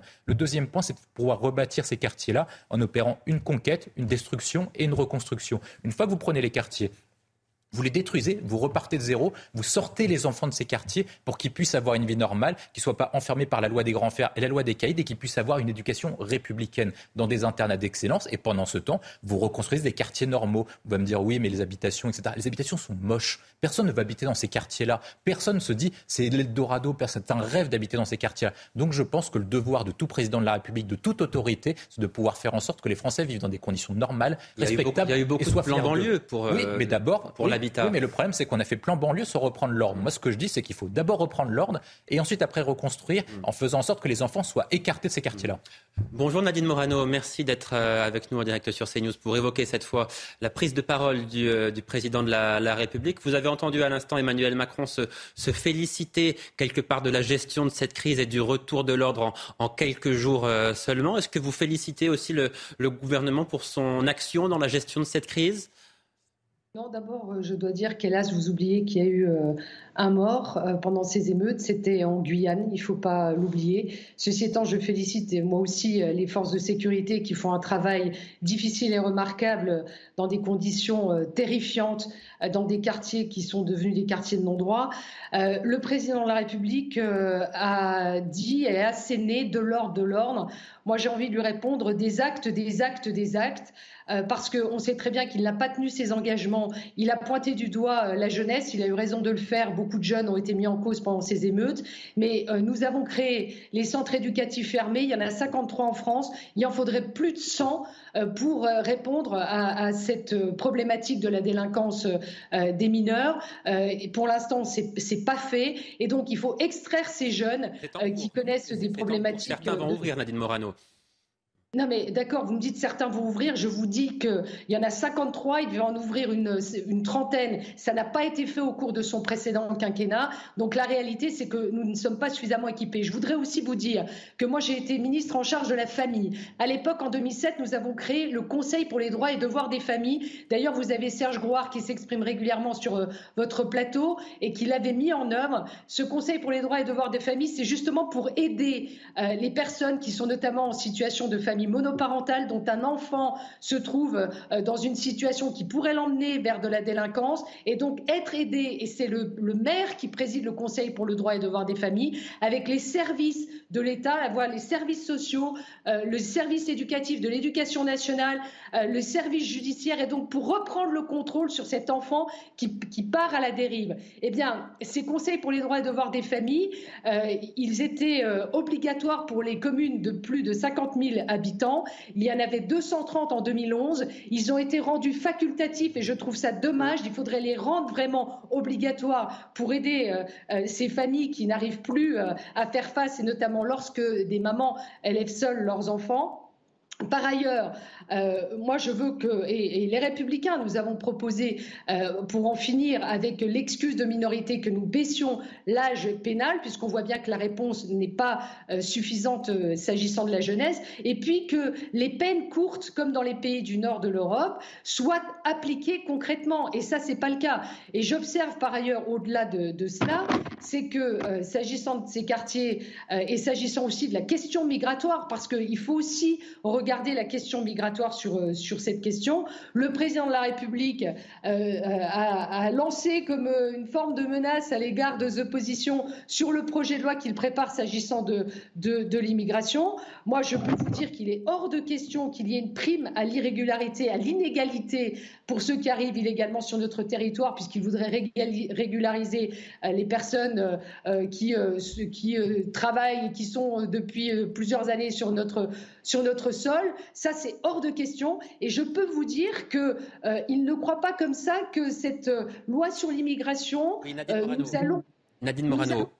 Non, non, mais parce que sur la motion de censure, je vous le dis, on, ne s'exclut rien, on n'exclut rien. Il, il, peut y avoir une motion de censure qui vienne des républicains dès lors que ce projet de loi sur l'immigration ne corresponde pas à ce que nous, nous voulons proposer aux Français. Oui, un projet de loi immigration qui devrait arriver au Parlement à, l'automne, effectivement, et qui sera l'une des, actualités évidemment brûlantes de, de, cette rentrée. Un dernier mot peut-être, Nadine Morano, parce que le, le chef de l'État euh, estime que l'une des raisons principales de ces émeutes, c'est le manque d'autorité au sein de la cellule familiale. Est-ce que vous partagez ce, ce constat-là, ou est-ce que selon vous, il y a d'autres raisons à ce que nous avons vécu Mais le président de la République a parlé de l'autorité parentale des mineurs. Il, vous a, il a dit que l'âge moyen euh, des, enfants était à peu près de l'âge de 17 ans.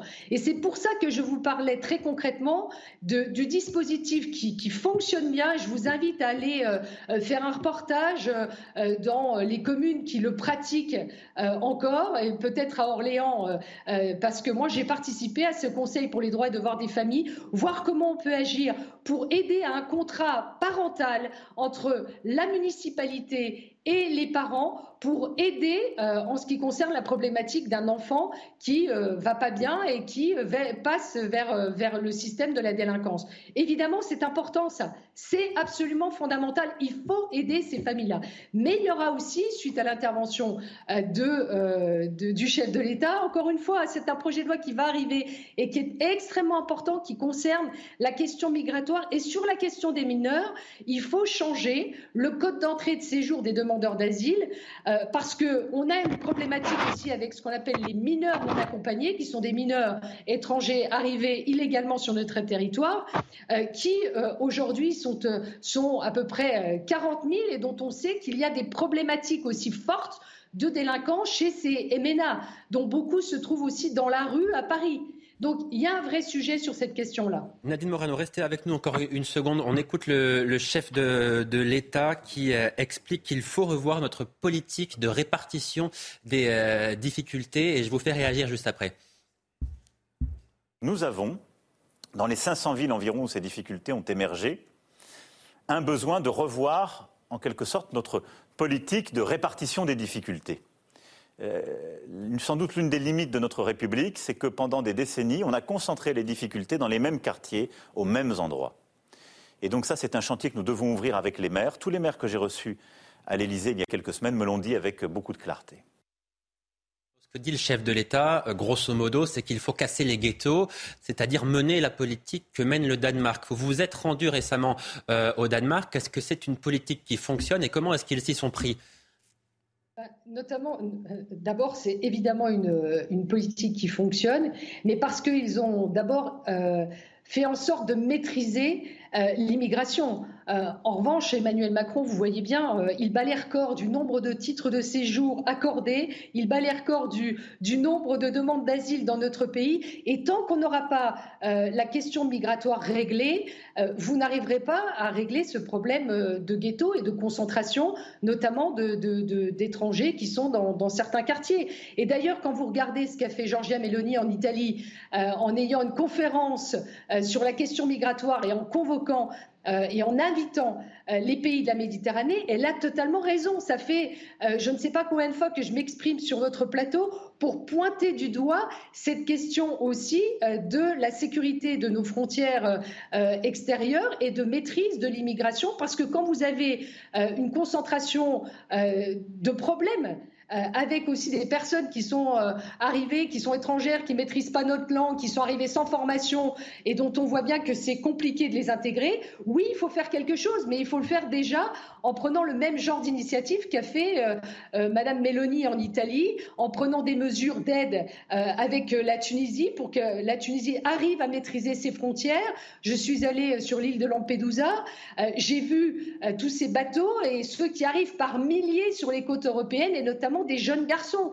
Donc tant qu'on ne maîtrisera pas euh, ce sujet migratoire, euh, je vous rappelle d'ailleurs qu'au Parlement européen, euh, les députés de M. Macron euh, votent la relocalisation des migrants, donc la répartition des migrants euh, dans les, États membres de l'Union et dans nos villages, puisque M. Macron, il veut répartir aussi les migrants dans nos villages. Donc à un moment, je dis stop, et c'est pour ça que les textes que nous proposons, les républicains, avec une réforme constitutionnelle pour que les Français puissent choisir l'immigration qu'ils veulent sur leur sol, c'est extrêmement important et nous tenons à ces dispositifs. Il faut qu'il y ait un référendum sur la question migratoire et pour ça, il faut modifier notre constitution. Donc s'il n'a pas peur des Français et s'il accepte de comprendre que les Français sont en droit de choisir qu'ils veulent accepter sur leur territoire, eh bien qu'il accepte les propositions des Républicains sur la question migratoire. Merci beaucoup Nadine Morano d'avoir été avec nous en direct sur CNews. Je rappelle que vous êtes députée européenne des euh, Républicains. Euh, merci. casser les ghettos, Jean-Michel Fauvergue, c'est quelque chose qui est devenu indispensable si on veut régler les problèmes dans ce pays vous avez eu des émeutes, euh, il y a eu des émeutes en, 2005, euh, et puis il ne faut pas être grand clair pour savoir que vous en aurez d'autres. On ne sait pas quand, euh, on ne sait pas comment ça va se passer, enfin on sait comment ça va se passer, mais ça, se, ça se reproduira sans doute. Effectivement qu'il faut travailler sur la racine de tout ça. Il faut alors la racine, c'est, je le répète, la base, c'est d'abord une répression au niveau de la justice, c'est quelque chose d'important. La présence policière On a prouvé qu'en quatre jours, on, arrivait à, gérer une situation comme ça, enfin, à gérer, à faire en sorte qu'elle s'éteigne. Euh, mais elle va se rallumer. Et effectivement, il faut travailler sur les ghettos, il faut travailler sur les jeunes déscolarisés, il faut travailler sur les, euh, sur les, gens qui sortent du système. Et vous avez, des, institutions comme ça, vous avez des épides, vous avez des écoles de la deuxième chance, vous avez euh, en Outre-mer des, régimes de, régiments de, euh, adaptés, euh, des, régiments adaptés où les jeunes vont se former. Donc il y, y a, plein de trucs à faire, mais bien sûr qu'il faut les casser ces ghettos. Fabien Verdier, ça c'est un, un, chantier qui prendra non pas des années, mais des décennies. Ça c'est l'objectif de, de génération en réalité. Tout à fait, ça prendra des décennies, c'est un travail au long cours. Euh, il faut trouver vraiment les causes. Moi, je pense qu'elles sont multifactorielles. Et il n'y a pas que les ghettos. nous, on a créé l'association des villes sous-préfectures. On a 235 villes sous-préfectures en France. On souffre. Il faut de l'industrie, il faut de la réindustrialisation, il faut des hôpitaux MCO avec des maternités, des maisons de naissance ou, autres. Il faut une France des TER qui marche. C'est aussi ça que certains disent notre République a trop abandonné les territoires de Neuchâteau à l'Esparmédoc. Sur Neuchâteau, il y a des problèmes de délinquance. L'adjoint au maire nous le, disait. Il y a des problèmes de sécurité. Il y a suffisamment des forces de gendarmerie présentes, etc. Donc avec ces, associations des, villes sous préfecture, on veut les développer.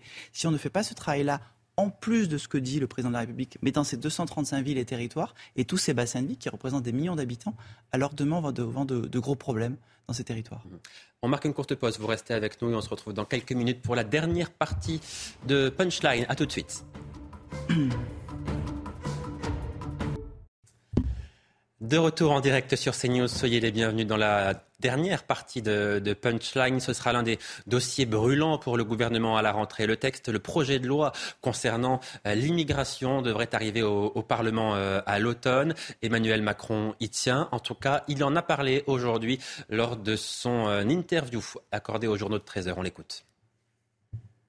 Le ministre de l'Intérieur a la responsabilité, avec plusieurs de ses collègues sur d'autres sujets, mais de travailler avec la majorité relative euh, à l'Assemblée, mais avec aussi les forces d'opposition qui ont fait des propositions pour bâtir un texte. Et moi, j'ai bon espoir que les oppositions républicaines qui veulent que le pays soit mieux protégé dans ses frontières et moins d'immigration clandestine, raccompagnent mieux vers leur pays d'origine ceux qui n'ont rien à faire chez nous et qui en particulier troublent l'ordre public ou sont dangereux, et intègrent mieux ceux qui sont là et aident la nation à réussir, et bien qu'en bonne foi, il nous aide à bâtir un texte. Et donc, euh, il faut l'efficacité pour reprendre le contrôle et apporter une réponse humaniste, française, mais efficace. Bon, William T., le président de la République euh, a l'espoir que les républicains votent ce texte. Vivre d'espoir, c'est bien. Euh, le risque, c'est qu'on soit déçu et c'est probablement ce qui risque de se passer. Lui, nous et l'ensemble des Français. Parce que lorsqu'il dit reprendre le contrôle, le problème, c'est quel texte il veut appliquer. Est-ce que c'est le sien? Ou est-ce que c'est celui des Républicains Manifestement, c'est le sien. Manifestement, c'est le sien. Et quand on regarde le sien, le sien ne permet pas en fait de reprendre le contrôle pour simplement trois raisons précises. Il ne fixe pas de stratégie de politique migratoire, il ne permet pas une meilleure coordination européenne et il ne règle rien sur la question de l'expulsion et l'acquisition de la nationalité. Je vais expliquer pourquoi. Le problème essentiel de l'immigration, c'est pas qu'il faut dire il y a on ne veut pas d'immigration, c'est pas ça le sujet. C'est qu'il faut une stratégie de politique migratoire en France. C'est-à-dire que nous, on prend des personnes qui sont sous-qualifiées, c'est-à-dire des personnes qui n'ont pas d'éducation. C'est ce que montrent les statistiques de l'OCDE à la différence du Royaume-Uni et à la différence des États-Unis. Si par cas vous me citez ces pays, ils sont capables de déterminer quelle est la philosophie de la politique migratoire. Les États-Unis font une guerre des cerveaux, ils amènent les meilleurs talents dans leurs grandes universités. Nous, quelle est la stratégie de la politique migratoire en France et en Europe? Je vais expliquer simplement, et ça va peut-être choquer des personnes. On importe des bacs moins 7 pour exporter nos bacs plus 7. Et c'est pour ça qu'on s'écroule et on fait du nivellement par le bas. Parce qu'en fait, on a une surtension de population sur des métiers où on a un taux de chômage qui est déjà très élevé. Et donc, les personnes qui viennent sur le territoire ne peuvent pas s'intégrer ni socialement, ni économiquement, ni culturellement. Parce qu'en plus, ce que démontre Christophe Guilluy dans le temps des jours ordinaires, c'est que les personnes qui viennent viennent de façon communautaire, dans la mesure où on fait venir des personnes qui sont uniquement de certains pays. Donc, du coup, ils viennent dans les dans les cités et dans les quartiers qu'on vient de dénoncer tout à l'heure, ce qu'on appelle les territoires perdus de la République. Et donc, ils poursuivent le chemin dans le, chemin alternatif au chemin républicain. Là, c'est le premier élément. Le deuxième point, c'est qu'il faut, au-delà de fixer une stratégie politique migratoire, je pense qu'il faut agir sur deux leviers. Un, c'est combattre les verrous administratifs et réglementaires. Comment ça se fait que lorsqu'on veut expulser quelqu'un, lorsque Gérald Darmanin voulait expulser l'imam Hussein, on est obligé d'appliquer la directive de la CEDH, notamment l'article 8, qui nous impose de respecter le droit à la vie privée?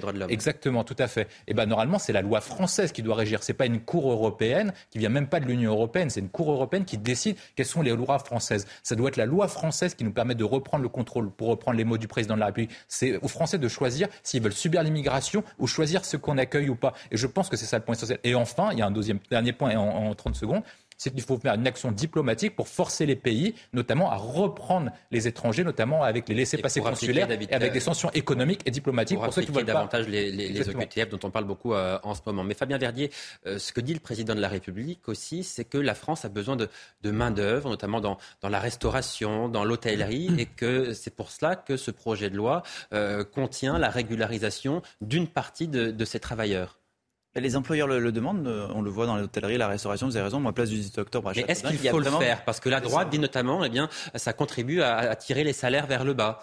C'est un débat politique à avoir, ça sera au Parlement à, l'automne, voir si sur certains métiers en tension, il faut Mais c'est là-dessus que je veux avoir votre avis précisément. Qu'est-ce que vous en pensez? Moi, je pense qu'il faut réinciter au travail. Hein, ceux qui touchent, euh, perçoivent le RSA ou ceux qui ont des, revenus euh, annexes et qui ne travaillent pas, peut-être les réinciter. On a des travaux d'intérêt généraux qui existent pour d'autres euh, acceptions. Là, il faut réinciter à, travailler. Il faut rendre incitatif le travail. Tout le monde nous le dit, la classe populaire, les classes moyennes. Mais est-ce qu'il faut régulariser les travailleurs qui sont sans papier en France? Non, si tu réincites au travail ceux qui sont au RSA, tu as plus beaucoup de métiers en tension. Jean-Michel Fauvergne sur, sur ce point. Parce que, non, mais parce qu'on voit bien que c'est le point le plus clivant, en tout cas pour la droite, qui dit on ne votera pas ce texte sur l'immigration s'il y a une régularisation de tout un tas de, de, de sans-papiers. Or, c'est ce que prévoit euh, le gouvernement. Alors, est-ce que le gouvernement va devoir céder ou est-ce qu'il sera contraint d'utiliser le 49.3 à nouveau pour faire voter ce texte, au risque, cette fois, qu'il y ait une motion de censure qui soit adoptée? Oui, il et, effectivement, c'est quelque chose qui, euh, qui, sépare un peu les, euh, l'ensemble, l'ensemble des groupes, les LR en particulier. Il faut y faire attention parce que sur la, moi je me rappelle que sur le texte euh, la, du séparatisme, la loi sur les séparatismes, les, LR et, le, RN, mais surtout les LR, ont voté contre parce que c'était un bon texte et parce qu'ils ils n'étaient pas d'accord sur en particulier le port du voile. Donc euh, effectivement, il faut, euh, faire attention à ce, genre de choses. Euh, Est-ce que c'est nécessaire de, de, faire en sorte de régulariser euh, ce, type de personnes-là. Il y en a certaines qui travaillent déjà sur place. Et ce qui avait été demandé par les, par les chefs d'entreprise, c'est de les régulariser eux. Et le mouvement a commencé déjà, d'une manière générale. Alors, ça doit, si ça doit se faire, ça doit rester un mouvement très, très, très étroit. Euh, mais euh, dans le texte sur l'immigration, il y a un certain nombre de choses qui, moi, me paraissent intéressantes. En particulier, limiter le nombre de recours pour les demandeurs d'asile. Vous savez que les demandes d'asile, aujourd'hui, 150 000 personnes. C'est la première filière d'immigration clandestine. Euh, partir du moment où les demandeurs d'asile ne sont pas, euh, on ne fait pas droit à leur demande d'asile, ils restent sur le territoire national. Donc il faut réussir à les expulser et donc il faut travailler là-dessus. C'est pour ça que c'est important. Euh, c'est important. Mais le 49.3, sur ce texte-là, moi j'ai des doutes. Je pense qu'il vaut mieux avoir une majorité, bien évidemment. Et donc, le texte, effectivement, c'est un texte du gouvernement, mais comme tous les textes de l'Assemblée. Mais s'il n'y a pas de majorité, ça veut dire qu'il faut retirer le texte? Ils seront amendés. Si euh, moi, je pense qu'il ne faut pas prendre le, le risque d'un 49-3 et, et, vous, avez, vous avez vu ce qu'a dit euh, euh, Morano, on l'a peut-être pas perçu parce qu'elle a parlé très très très longtemps, mais elle l'a dit à un certain moment. Nous déposerons une motion de censure. elle a dit ça n'est pas exclu. Une, motion de censure. Qui, si elle était déposée par la droite, à l'évidence, Donc il faut se méfier de ça, effectivement. Et il faut arriver sur un texte parce que l'immigration, là aussi, les Français veulent qu'on arrive à travailler sur ça. Jean-Christophe Couvi, est-ce que cette euh, loi immigration, elle serait importante pour les policiers que vous représentez? Ah, bien sûr. moi, je vais, laisser le côté euh, politique aux politiciens. Euh, nous, c'est le côté opérationnel en tant que policier. Qu'est-ce qu'elle changerait cette loi alors? Ah ben, la loi, nous, nous ce qu'on attend, je ne dis pas pour l'instant, elle n'est pas votée, donc euh, encore une fois, il y a, des, effectivement, ça, il va y avoir des navettes qui, qui, vont, qui vont bouger. nous, ce qu'on voudrait surtout, c'est qu'est-ce qu'on fait des personnes qui sont retenues euh, les centres de rétention administrative, on veut aussi des policiers pour les tenir. Est-ce que c'est la place d'un policier dans un centre de rétention administrative euh, Qu'est-ce qu'on fait euh, pour avoir effectivement des laissés-passer consulaires? Parce que c'est bien d'interpeller des gens qu'on met en, rétention administrative, qu'on garde un certain temps et qu'après on remet en liberté parce qu'on ne sait pas quoi en faire, parce qu'on n'arrive pas à les expulser. Qu'est-ce qu'on fait des, gens qui, des zombies qui sont à Calais là, qu'on n'arrive pas non plus d'un côté. Alors on, bloque les entrées de frontières à la frontière italienne pour empêcher les personnes de venir, et de l'autre côté, quand elles y sont, on les empêche de repartir. Donc en fait, c'est complètement schizophrène. Et c'est encore une fois mes collègues qui sont au contact de ça. Qu'est-ce qu'on fait des craqueurs dans Paris, dans d'autres endroits, qui sont là, qui errent dans des rues, et on ne sait pas quoi en faire non plus. Donc en fait, il y a aussi, j'allais dire, il y a une politique effectivement générale, mais nous, il y a la politique du terrain, c'est qu'est-ce qu'on fait en tant que policier, et nous, on veut des réponses claires et précises. Euh, effectivement, à une époque, se maintenir sur, euh, sur, euh, sur le territoire français, c'était un délit. En 2012, ça a sauté, c'est devenu une gestion administrative. il n'y a plus d'interdiction ou très peu d'interdictions du territoire qui sont prononcées. Et puis surtout, si on n'arrive pas effectivement à traiter ce sujet. Donc, encore une fois, dans, l'humanité que, qu'on doit avoir. Et, quand on est policier, je le répète, on est aussi des, êtres humains et on a, on a ce souci de l'humanité. Mais il faut trouver des solutions opérationnelles pour nos collègues sur le terrain. Voilà ce que nous pouvions dire donc, concernant euh, l'allocution du président de la, République et sur ce texte euh, immigration qui devrait donc arriver au Parlement à l'automne euh, prochain. Je veux qu'on revienne à présent sur le, trafic de, stupéfiants qui, s'étend désormais aux petites et, moyennes villes. D'abord quand vous le savez, aux, grandes agglomérations et aux métropoles. Il touche désormais les campagnes qui ont bien du mal à faire face à ce phénomène. Les explications de Maxime Blamandier et Sarah Varny. Le trafic de stupéfiants s'ancre désormais dans les petites et moyennes villes. Selon une étude du service statistique ministériel de la sécurité intérieure, 14% des mises en cause pour usage de stupéfiants et 11% des mises en cause pour trafic sont localisées dans des communes rurales. L'étude révèle également que les villes moyennes sont de plus en plus affectées par ce phénomène. Compiègne est tout en haut de la liste avec plus de 1500 personnes mises en cause pour usage dans une ville comptant pas moins de 41 000 personnes. Cette cité étudiante de l'Oise est suivie par Melun et Montreux. Les communes de moins de 20 000 habitants sont loin d'être épargnées. Comme à Tarascon, dans les Bouches du Rhône, le maire alerte. Lorsque nous avions euh, les caméras dans ce quartier avant qu'elles nous soient détruites, euh, nous avons comptabilisé une moyenne de 200 clients jour. Nous avons aujourd'hui euh, laissé les, cités être envahies par les trafiquants. En haut du tableau, le boulot et ses 140 mises en cause pour trafic de stupéfiants, suivis de près par Port-de-Bouc et Fleury-Mérogis. Certains maires ont tiré la sonnette d'alarme afin d'interpeller le ministre de l'Intérieur pour des renforts qui, selon eux, n'interviennent pas à temps. Pour rappel, l'Hexagone comptabilise 5 millions d'usagers déclarés. Fabien Verdier, vous êtes le maire de, Châteaudun, une ville moyenne donc de, 13 000 habitants. Est-ce que vous constatez effectivement que le trafic de stupéfiants prend de l'ampleur, y compris dans, des communes de, taille moyenne comme la vôtre? Oui, je vous le disais tout à l'heure, dans nos villes sous préfecture, ça se développe. C'était dans les métropoles hier, c'est de plus en plus dans nos villes. Je vous le disais à Neuchâteau, il y a, un besoin de gendarmes en plus. Simon Leclerc et son adjoint au maire le, le disaient. Il faut vraiment qu'on travaille à sécuriser ces villes moyennes on a des belles villes, on a des beaux quartiers, on a plein de patrimoine, plein d'architecture, nous le château. Et il faut par contre qu'on soit en paix, que les citoyens soient en paix. Il y a vraiment une demande d'ordre public aujourd'hui euh, dans la population. Mais est-ce que cette augmentation donc, de la consommation de stupéfiants dans, votre ville, encore une fois 13 000 habitants, Châteaudun, euh, crée des problèmes d'insécurité? Ça peut en créer. Et Concrètement, comment est-ce que ça se traduit alors? La nuit, les riverains à telle rue, ils peuvent se dire, euh, je pense qu'il y a un trafic de drogue à minuit, à 1h du matin, etc. Donc il faut renforcer les forces de police. Je, le disais hors antenne, nous on a la chance d'avoir les CRS qui s'entraînent sur l'aérodrome de Châteaudun.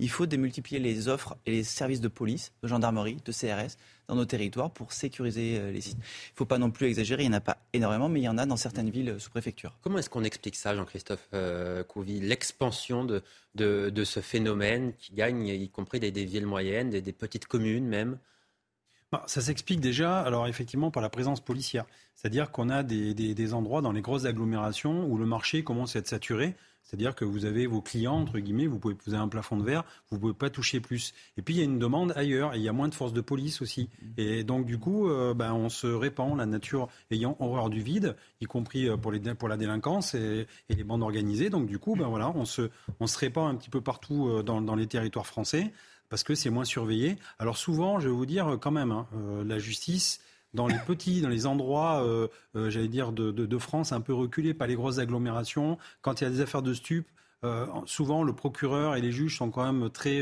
très fermes et vous prenez pas la même peine à Châteaudun que vous allez la prendre dans le 93 à Bobigny. Hein.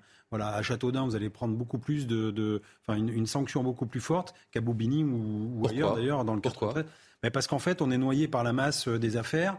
Et effectivement, quelque part, il y a aussi cette idée qu'on ne veut pas trop laisser s'installer des trafics de stupéfiants, de stupéfiants pardon, dans les petites communes. il y a moins d'affaires aussi, donc forcément, ça prend plus d'ampleur et c'est plus médiatisé localement.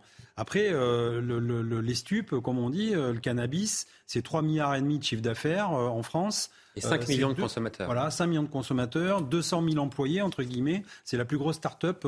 c'est vrai que c'est la start-up nation. On y est. ils, ont créé, ils ont créé des revendeurs, des acheteurs. On sait d'où ça vient. Ça vient des pays aussi du Maghreb, du Rif, normalement, enfin, notamment au Maroc. Principalement voilà, Maroc. On, connaît, en fait, on connaît les filières.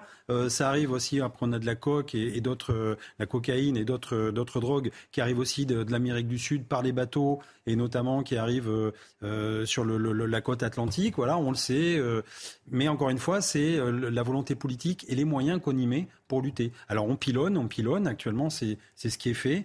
Euh, mais il y a aussi des enquêtes au long cours, parce que pour remonter les filières et les fermer, bah, il faut une enquête, une enquête judiciaire, et ça prend du temps. Voilà, donc en fait, il faut faire les deux. Pilonner pour mettre la pression localement. pilonner les points de deal. Pilonner les points de deal. Et effectivement, il faut aussi des enquêteurs de police judiciaire pour remonter euh, les, euh, les filières et surtout avoir des condamnations lourdes et faire tomber tout un réseau. Remonter les filières pour arriver à, la tête du réseau, c'est ça? du réseau, effectivement. Et euh, ça, ça demande du temps. Et souvent, d'ailleurs, l'exécutif, le politique n'a pas tout ce temps parce qu'il lui faut des chiffres et il lui faut tout de suite communiquer. mais souvent, les collègues nous le disent. Sur le crack, par exemple, c'est on veut des chiffres tout de suite parce qu'il faut qu'on communique alors que ça prend du temps justement de faire des écoutes, euh, des filoches, enfin des, des, des voilà, c'est très euh, très technique. Mais ce que je veux dire, c'est que ça prend du temps. On n'a pas non plus des, des milliers d'OPJ, euh, d'officiers de police judiciaire consacrés qu'à ça. Et donc effectivement, ben, on met un curseur. c'est une gradation de ce qu'on veut et notamement la. Donc ce que vous dites quand même, c'est qu'il y a un manque de moyens pour lutter réellement ben, contre le trafic de stupéfiants. Complètement, le manque de moyens et de volonté. Alors même si malgré ce que dit le gouvernement. Non mais on peut pas dire que, que le gouvernement, que, que, que le ministre n'y met pas de la volonté, mais en fait, il, le fait avec ses moyens du bord. Et donc, on ne peut pas multiplier. Vous savez, Watu Watu, à l'époque, euh, on multipliait, euh, bon, ça c'est vieux, ça comme un dessin animé, mais on multipliait, on clonait, euh, j'allais dire, on peut cloner des, policiers. Bah, ça se fait pas comme ça. Donc, il faut les former, il faut en embaucher. Et, effectivement, ça prend du temps et, on, on, voit bien qu'on est pris ailleurs. Mm. Donc, on ne peut pas. Jean-Michel Fauvergue, un manque de moyens, dit, Jean-Christophe Kouvitz, qui fait qu'on n'arrive pas à lutter efficacement contre ce phénomène. C'est-à-dire que c'est un, phénomène qui se démultiplie. On disait tout à l'heure 5, 5 millions de consommateurs en cannabis de manière régulière, 17 millions de consommateurs 17 millions de personnes à toucher au moins une fois sur le cannabis. Euh, euh, à peu près 600 euh, 000 personnes à la cocaïne, ou ouais, 600 000 personnes à la cocaïne. Donc ça veut dire que ça veut dire qu'on a énormément de consommateurs. On est le pays numéro un en termes de consommateurs. Donc notre problème, déjà notre problème de drogue, il vient des Français consommateurs. Ensuite, il faut, le, il, faut, il faut réussir à lutter contre ça. Et pour réussir à lutter contre ça, pourquoi, pourquoi on a autant de revendeurs? Parce que ça demande aucune compétence pour revendre du cannabis, aucune. Euh, alors, on va pas faire un comparatif, mais euh, si, vous, euh, voilà, si vous avez des bandes organisées pour, pour braguer des fourgons, ça demande de l'organisation, du matériel, euh, des financiers, etc. Cannabis, aucune organisation. Pas d'organisation, mais il y a un risque quand même. Oui, enfin, le, risque par rapport au fric que, que ça rapporte. Il est très limité. C'est peanuts. Ah oui. le, risque, le risque en particulier judiciaire est peanuts. Tout à l'heure, vous demandez pourquoi c'est plus puni euh, dans, dans, les petites, villes, que, dans, que, que, mm. sur Paris, parce que là, on n'a pas de politique judiciaire nationale les, la, les politiques judiciaires, elles, euh, correspondent au parquet. C'est les parquets qui définissent ça. Donc là aussi, il y a un espèce de hiatus euh, dans ce domaine-là. Et puis, euh, vous avez l'amende pénale forfaitaire hmm. pour les consommateurs de cannabis, qui marche plutôt pas mal, sauf qu'elle est à 130 euros. C'est ça C'est 200. À 200 euros. Elle est à 200 euros. Il faudrait qu'elle soit 10 fois, 10 fois plus, plus importante. et il faudrait la récupérer aussi. oui, parce que vous dites qu'il faut qu'elle soit plus importante, l'amende, mais elle n'est recouvrée que dans un tiers des cas à peine. Donc, vous pouvez toujours l'augmenter elle ne sera jamais payée en réalité. Mais il, euh, faudrait, il faudrait aussi donner ce pouvoir-là aux polices municipales. Alors je ne sais pas si dans votre dans votre ville, vous avez. A priori, ils ne sont pas tellement chauds, Jean-Christophe Couvi. Bah, hein. déjà, nous, nous, policiers, quand on a. D'ailleurs, on a. de l'amende, je ne parle, pas du gros. L'amende, d'ailleurs, on n'en parle plus. on est passé d'autres séquences. C'est ça qui est marrant dans, dans ce pays, c'est qu'on passe d'une séquence à une autre. C'est vrai qu'il n'y a pas longtemps, on nous disait vous avez euh, les TPE et vous allez vous balader euh, donc avec les TPE pour faire payer les amendes. Faire payer les amendes sur place. Et si, la, si le, le, le, le, le malandrin a, a, de l'argent sur lui, dans sa fouille, vous lui prenez le montant de l'amende et vous consignez, etc., etc. Et donc nous on disait, mais attendez, on n'est pas agent du fisc, quoi, on est policier, ok, euh, déjà qu'on n'arrête pas de nous dire qu'on est raciste, violent, tout ce que vous voulez. Donc maintenant, en plus, on va, on va devenir des taxeurs professionnels. Ça, Alors c'est super en examen. Ouais, ça va faire des mises en examen. Il va falloir garder l'argent sur soi pendant le reste de sa vacation. Enfin bref, encore une fois, il peut y avoir des bonnes idées.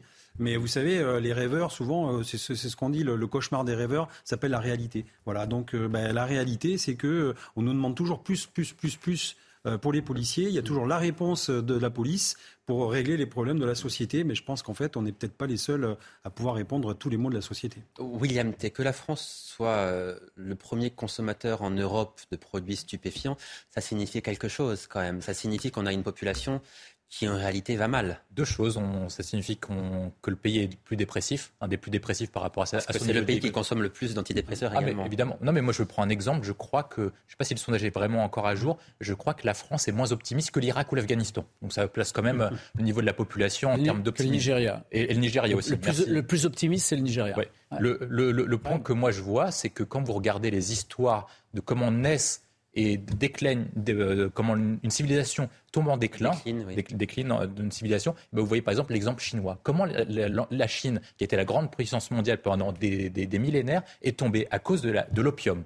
Donc sinon, on ne veut pas tomber dans ce type de civilisation, on ne veut pas avoir, connaître le même type de déclin, il faut déclarer la guerre aux trafiquants de drogue et ça permettra en plus de combattre les émeutiers qu'on parlait tout à l'heure. dit Gérald Darmanin. Ben, il, non, mais nous avons déclaré la guerre aux trafiquants. Mais non, mais on va y arriver sur comment comment faut faire. Ça veut dire qu'on parlait de justice spécialisée. Lorsque les États-Unis ont voulu déclarer la guerre aux dealers, etc., ils ont mené une action interne qui reposait sur deux jambes. Euh, enfin trois jambes, pardon. Lutter contre la consommation, donc il faut lutter beaucoup plus contre la consommation. Et comme vous avez beaucoup d'électeurs potentiels, bah, les politiques n'ont pas envie de lutter contre les électeurs potentiels. Le deuxième point, c'est le, bras, le bras armé de la police. Donc il faut donner beaucoup de moyens à la police en termes de police judiciaire, en termes d'enquêteurs, en termes de présence sur le terrain. Et après, il faut donner des consignes claires d'un point de vue de la justice. Si par cas vous n'avez pas une politique pénale claire en disant il faut coffrer tous les types et les foutre en prison et avoir des places de prison nécessaires, eh ben vous n'y arrivez pas. Et ensuite, après, il y a une action extérieure. C'est-à-dire que est-ce que la France est capable de pouvoir se fâcher avec certains pays en disant bah, si par cas le Maroc ou certains pays producteurs vous continuez à laisser faire les trafiquants de drogue et à continuer à être livrés en France et en Europe, eh ben vous aurez plus accès au marché intérieur de l'Union européenne. Et dans ce cas-là, peut-être qu'ils réfléchiront à deux fois avant de laisser les trafiquants faire ce qu'ils veulent. Le mot de la fin rapidement pour Jean-Michel Fauvergue. Moi, ce qui me semble être la chose la plus importante, c'est qu'il ne faut pas considérer la lutte euh, de la drogue comme un, moyen, euh, un moyen politique. Et il faut un consensus politique pour travailler sur la drogue, sinon on s'en sortira pas. Et vous avez l'impression que ce consensus, on peut y parvenir? Oui, on peut y parvenir. Pour l'instant, on l'a pas. pour l'instant, on l'a pas. Pour l'instant, la, Nupes et la gauche ne valent pas. Mais on, pourrait se passer d'eux s'il y a une majorité. Euh... ça serait plus un consensus. Non, mais parce qu'en fait, fait, si vous attendez un consensus général, évidemment, ça n'arrivera jamais. C'est ma question. mais ce qui s'est passé, aux États-Unis, c'était que les démocrates et les républicains étaient d'accord pour lutter contre le trafic de drogue. Et donc, du coup, au-delà des mandats du président, au-delà des mandats mm. du gouvernement, la lutte contre le trafic de drogue durait des, mm. décennies. C'est ça qui se passait. Merci beaucoup, monsieur, d'être venu ce soir sur le plateau de Punchline pour débattre de ces nombreux euh, sujets. Dans un instant, vous avez rendez-vous avec Face à l'info présenté par Nelly Denac. Je vous souhaite de passer une très belle soirée. Merci de nous avoir suivis.